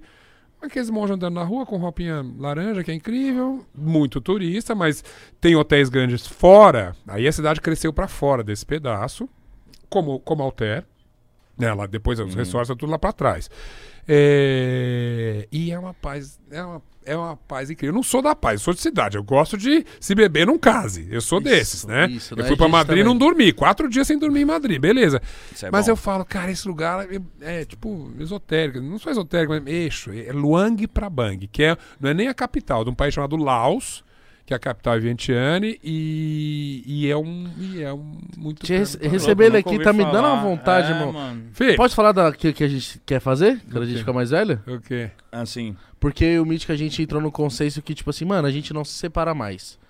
O que eu me dou bem com ele, eu nunca me dei Bom, bem isso- com é, ninguém eu na sei. vida. Aí eu falei, É. mano, o que, que vai virar o pode pá, eu não sei. Mas ele falou, eu quero fazer uma parada, mas não tem ninguém pra fazer comigo. Eu falei, aqui, ó. Bora. Ele falou, mano, vai girar o globo.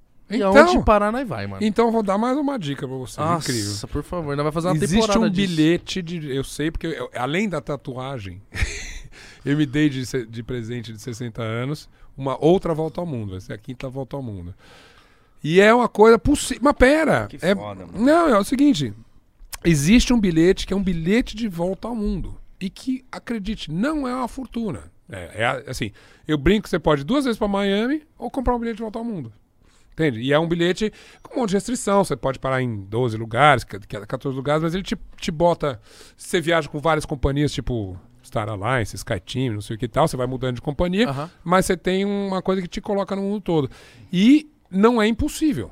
É, o valor você pode ir duas vezes para Disney ou pode, ou pode dar uma volta ao mundo. entende? É, é- se, se o teu objetivo é viajar, você economiza e vai fazer uma coisa. Então, para vocês, quando quiser, bate aí. Eu quero E isso. eu A faço gente esse vai. roteiro com você. Vai. Nossa. Meu Deus. Tudo isso pra responder uma pergunta. Vamos lá, vai. sabe? Manda um, manda um. Pode ser mais sucinto nas próximas. O, o Gustavo tentar. falou aqui, ó. Qual celebridade do exterior foi mais simpática e mais fácil de entrevistar? a, a- a que eu mais entrevistei, Alanis Morissette. Caralho. Cara, foi muito, ela foi muito legal. Se bem que teve uma. de- engraçado, depois do, do primeiro disco, do o segundo disco dela, o, o Thank You, é, ela tava loucona. louca, louca, louca. Ela pirou em budismo, Índia. Thank you, Índia. Thank you, thank you. E eu fiz um- uma, fui também entrevista de camarim, de show, logo depois do show. Lá, o show não tinha sido Cansada, legal, cansado lá. Ela foi o cão. E, mas as outras, ela foi incrível é, e foi super legal. Mas o cara mais legal de todos, que eu entrevistei acho que umas cinco ou seis vezes, e que eles são brifados, ele duvido que ele lembra de mim, mas é, eu sentei lá e ele fala, pô, e aquela vez que a gente tava lá no Pão de Açúcar, não sei o que. Oi, Bono? É isso, é o é o Bono Bono, Vox? o Bono do YouTube. E- e- Porque ele é. Enfim, Ah, mas mesmo que for mentira, só dele ter a preocupação de chegar e falar isso pra você. Alguém passou É. pra ele e falou, e já, já faz. Correto, certíssimo, Miguel. E Faz a diferença. E aí ele fala, eu lembro que a última vez que eu entrevistei eles foi, foi fantástico. Não, não, não, não, não, já tava. é, foi, eu já tava lá de casa. E a- era uma eleição da Dilma e ele. É incrível. é, podia- Tudo bem, alguém talvez tinha pautado ele. Falou: e o que você acha dessa Dilma? Porque eu acho que ela é legal, né? Ela podia. Ela podia... e, cara, Bono. Pra Por que quê queria falar da eleição brasileira, entende? Não tá nem aí. Mas é alguém interessado. E todas as conversas com eles foram incríveis, incríveis, incríveis. Desde a primeira. A primeira foi em São Francisco. Moleque, 98 ali. Aí eles vieram pro Brasil várias vezes. E aí fizeram especial fantástico. E depois eu falei com eles na Inglaterra, falei com eles com, na Irlanda. É, Bono, Bono, vamos vamos ser sucintos Bono, aqui. O Bono, Bono arrasa. Esquece. O Pietro falou assim, ó, você que já viajou muito de avião, alguma... Nossa, isso aqui eu tenho medo. Você pegou alguma turbulência daquelas que te fez Já. rezar? Já. Vixe. Já. Agora. Meu, Agora há pouco? Agora? Não, agora, agora, Ah. agora dois pontos. É, é, você gosta de viajar, é isso que você faz. E não foram muitas, não, entende? Não, então fala uma Não, horrorosa. Uma horrorosa. eu Te conto uma- Horrorosa. horrorosa. Assim, morri, morri, morri, morri. Indo de Bariloche para Buenos Aires uma vez. Ali é uma zona conhecida de turbulência. é, os Eu- eu- ventos andinos, não sei o que e tal. E era assim, o avião inteiro pegou a mão. Era, um voo, era uma aeronave pequena, era tipo ponte aérea. E a. a, a, a, a, a um amigo meu com um deles. A gente pegou a mão todo mundo e falou: é isso aí. Beleza. Sério? Você tava, você tava entregue. A gente tava entregue. E foi uma sensação que durou uns cinco minutos ali. Que? É, Nossa, falar, então, caralho. uma hora você fala, cai então, cai isso aqui, porque e era uma coisa que você não tinha, você não era dono do seu corpo, muito sinistro. E uma outra vez, Meu n- Deus. num, num, num super voo, é, é, enfim, não, não vale a pena. É, era, era um super voo transatlântico, e eu tava indo pra Londres, e era. Tinha uns, umas mergulhadas assim. Ixi, ixi. Eu lembro Muito. de acordar e falar. Caralho, eu passo mal de verdade. Não, o Igão ia se cagar Fala. inteiro. Eu não. Cara, é que eu tenho uma relação com a morte, assim. Eu não quero morrer, óbvio. Mas era. Enfim, não, não tenho medo de morrer, entende? Eu Mas não eu tenho... Mas... Aquela Mas, é- sensação. não, mas é ao mesmo foda. tempo, eu não, eu não conheço ninguém que, a hora que começa a turbulência, fala: opa, turbulência! Não existe, nem eu. Ai, que, tesão, agora vai ter turbulência. Não. Nossa. É horrível. E, o- mas pior do que essas turbulências violentas, essa também durou uns. Nossa, nem não sei dizer, uns 10 minutos e eu falei. Credo. É. Nem sabia que existia turbulência Não, é, não, é. E, e o mais louco é que às vezes você olha a turbulência, abre a janela, não tem nada lá fora. É vento, só vento. Não é que você tá num nevoeiro e não sei o que, é vento. É, essa, essa eu lembro de abrir a janela. falar, Que porra tá acontecendo aqui? Vê se é tava possível. chovendo. Caralho. Mas pior, eu falo quando eu tenho um voo. O voo de ida pra Madrid agora foi isso. Que eu falo, parece que tá em estrada de terra. Que é que ele fica o tempo todo assim, ó. Odeio. Isso é ruim também. Não, é uma não dá medo nenhum. Não dá medo nenhum. Mas não é lá- normal isso aí. Você, é, você tá numa corrente, tá? Ele pode, não pode mudar na faixa, nem pra cima nem pra baixo. E você fica lá e fala. Que vai acabar essa merda? E horas, horas. ah, E, e Nossa, você é fica lá. E quando ruim. pega a estrada de terra, pra mim é o pior. Assim, pior estrada de terra. Quem ma- manda aí, manda aí. O papo de jacaré. Ó. Teve alguma entrevista que foi a mais difícil de ser feita? Por um tema delicado? Por um ter personagens Ah, difíceis? olha, eu vou te falar. Você sabe que a menina do Kaoma. Duas, na verdade. A menina do Kaoma morreu, a cantora. A Joelba, acho que é o nome dela.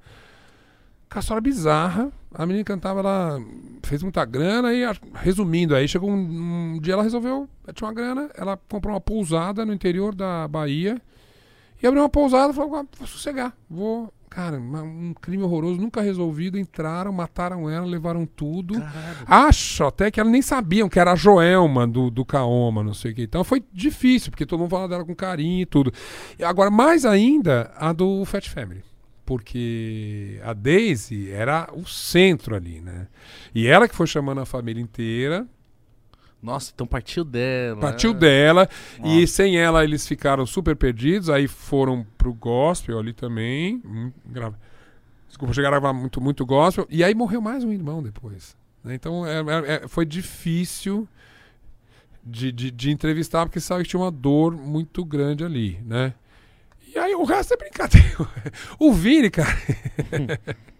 O, o, o, o, Vini eh, me surpreendeu. É um cara que a gente entrou um papo cabeça, assim. Você fala, o Vini esse trash. Não, o Vini é, o Vini é super herói. Gostei muito dele ali. E esse último episódio, que é do. Ai, gente. Ó, falei que sou péssimo de nome. Voar, voar, subir, Subir, subir. Biafra. E por onde for. E por onde for, tal, que também. E esse cara, que é um estudou filosofia, aqui é um cara brilhante, uma entrevista super legal do Biafra.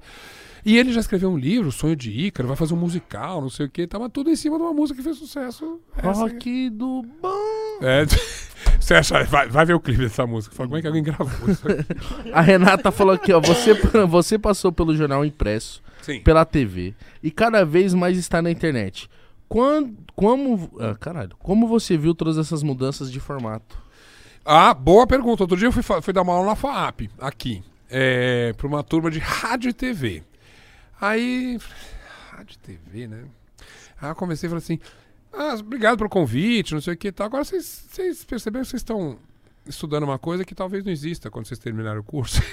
rádio e TV? Só como rádio ou como TV? Né?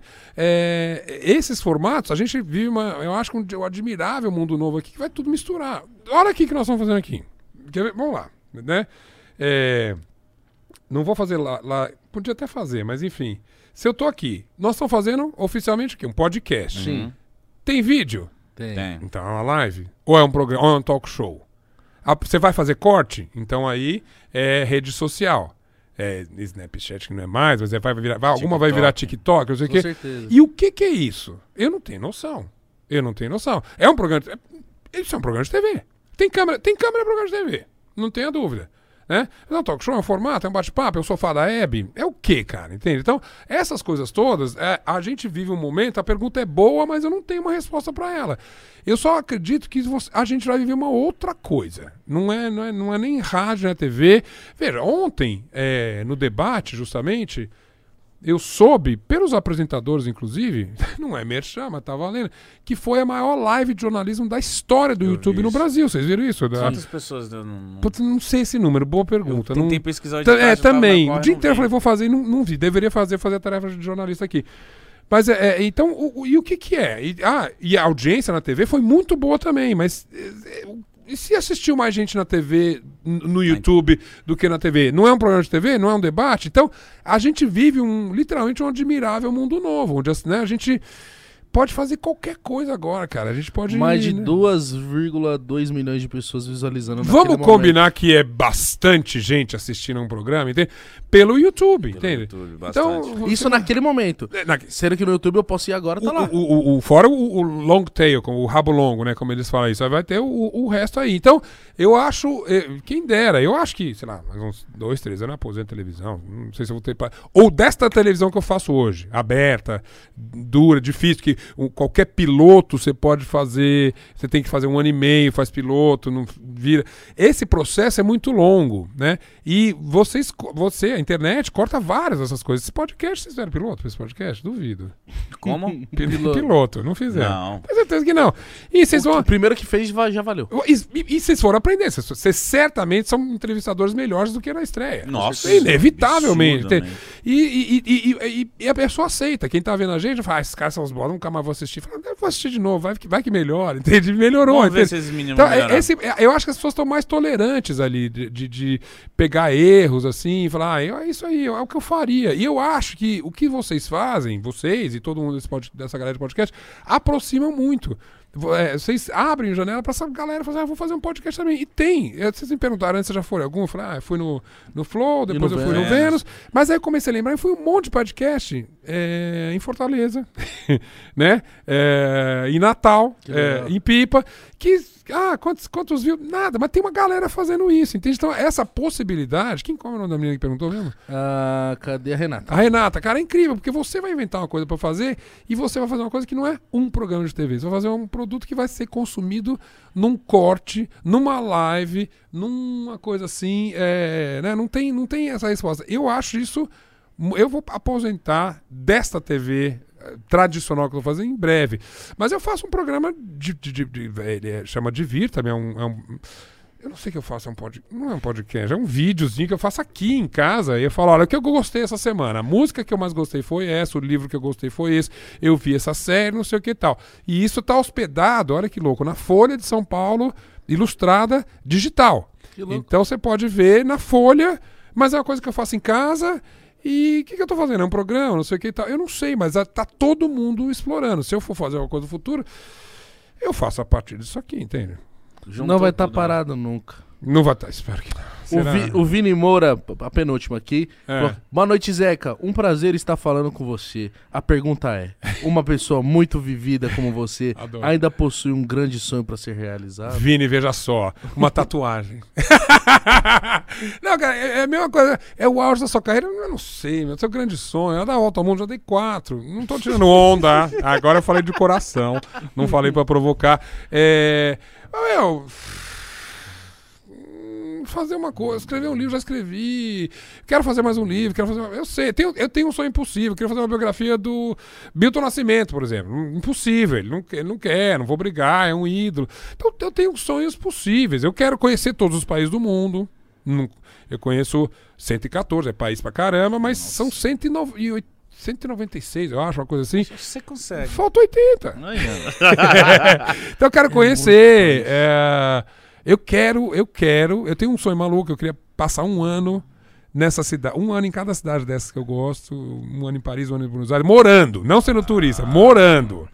Né? da Não, tem a, não tem a obrigação nenhuma de turismo. Eu, vou alugar um apartamento, sei lá, eu projeto isso dos 65 aos 70, eu vou fazer isso, entende? Então eu tenho um monte de sonho. O grande sonho, eu. Como. É o próximo. Vou- vou- vou- É sempre o próximo. Manda. O Kobayashi, pra encerrar aqui, ele falou aqui: Zeca, qual foi o maior choque de cultura que você teve pelo mundo? Ah, fácil. Algo que você nunca imaginou que existisse, tipo o ritual de mortos da Indonésia. Menos. Menos. É, Eu nunca fui numa mesa que tinha um macaco e eles abriram o cérebro, os Indiana Jones da vida. Nunca tive isso. Mas choque de cultura. ah, Eu falei rapidamente aqui, mas eu, eu friso. A primeira vez da Índia. É, Você fala, what? é totalmente. Que? Que? É, é, não- nada te prepara para aquilo. Nada te prepara. E eu tô falando da minha chegada em Nova Delhi, meu, que é a capital. É, não é possível, não, não tem gente vivendo, não é possível, não tem gente vivendo aí. Vivendo aí. Ao mesmo tempo, é, eu fiquei apaixonado pela Índia. Voltei várias vezes. Eu fiz um livro de cozinha indiana com meu amigo com o Túlio. A gente fez em homenagem à mãe dele. Receitas indianas, cozinho na minha casa. Eu tenho essa cara de indiano. assim, eu tenho uma cara de indiano, né? Eu vou pra lá, ninguém fala comigo em inglês, todo mundo fala em hindi. Né, já, e aí, a cabecinha, não sei o quê. Os caras. A cabecinha. Os caras já falam, eles falam comigo direto assim. E- e eu, eu sou uma- um pouquinho mais alto do que a média do indiano, assim, né? Aí eles olham e falam, Bollywood. Você trabalha em Bollywood, que é o, a- o- Hollywood de o lá. Hollywood de lá, não sei o que e tal. Eu falei, não, eu sou brasileiro. Não, brasileiro, não, você é indiano. Eu falei, não, eu sou brasileiro. Então, mas a- e, e eu aprendi a amar essa cultura. Quando eu dançava, eu fui dançar dança indiana, inclusive, assim, é, é, é katak, que é uma dança difícil, ó, as mãozinhas aqui. É, então, e ir lá, Kobayashi, chegar na Índia é chocante. Você fala, o que, que eu vim fazer aqui? Puta que pariu, entende?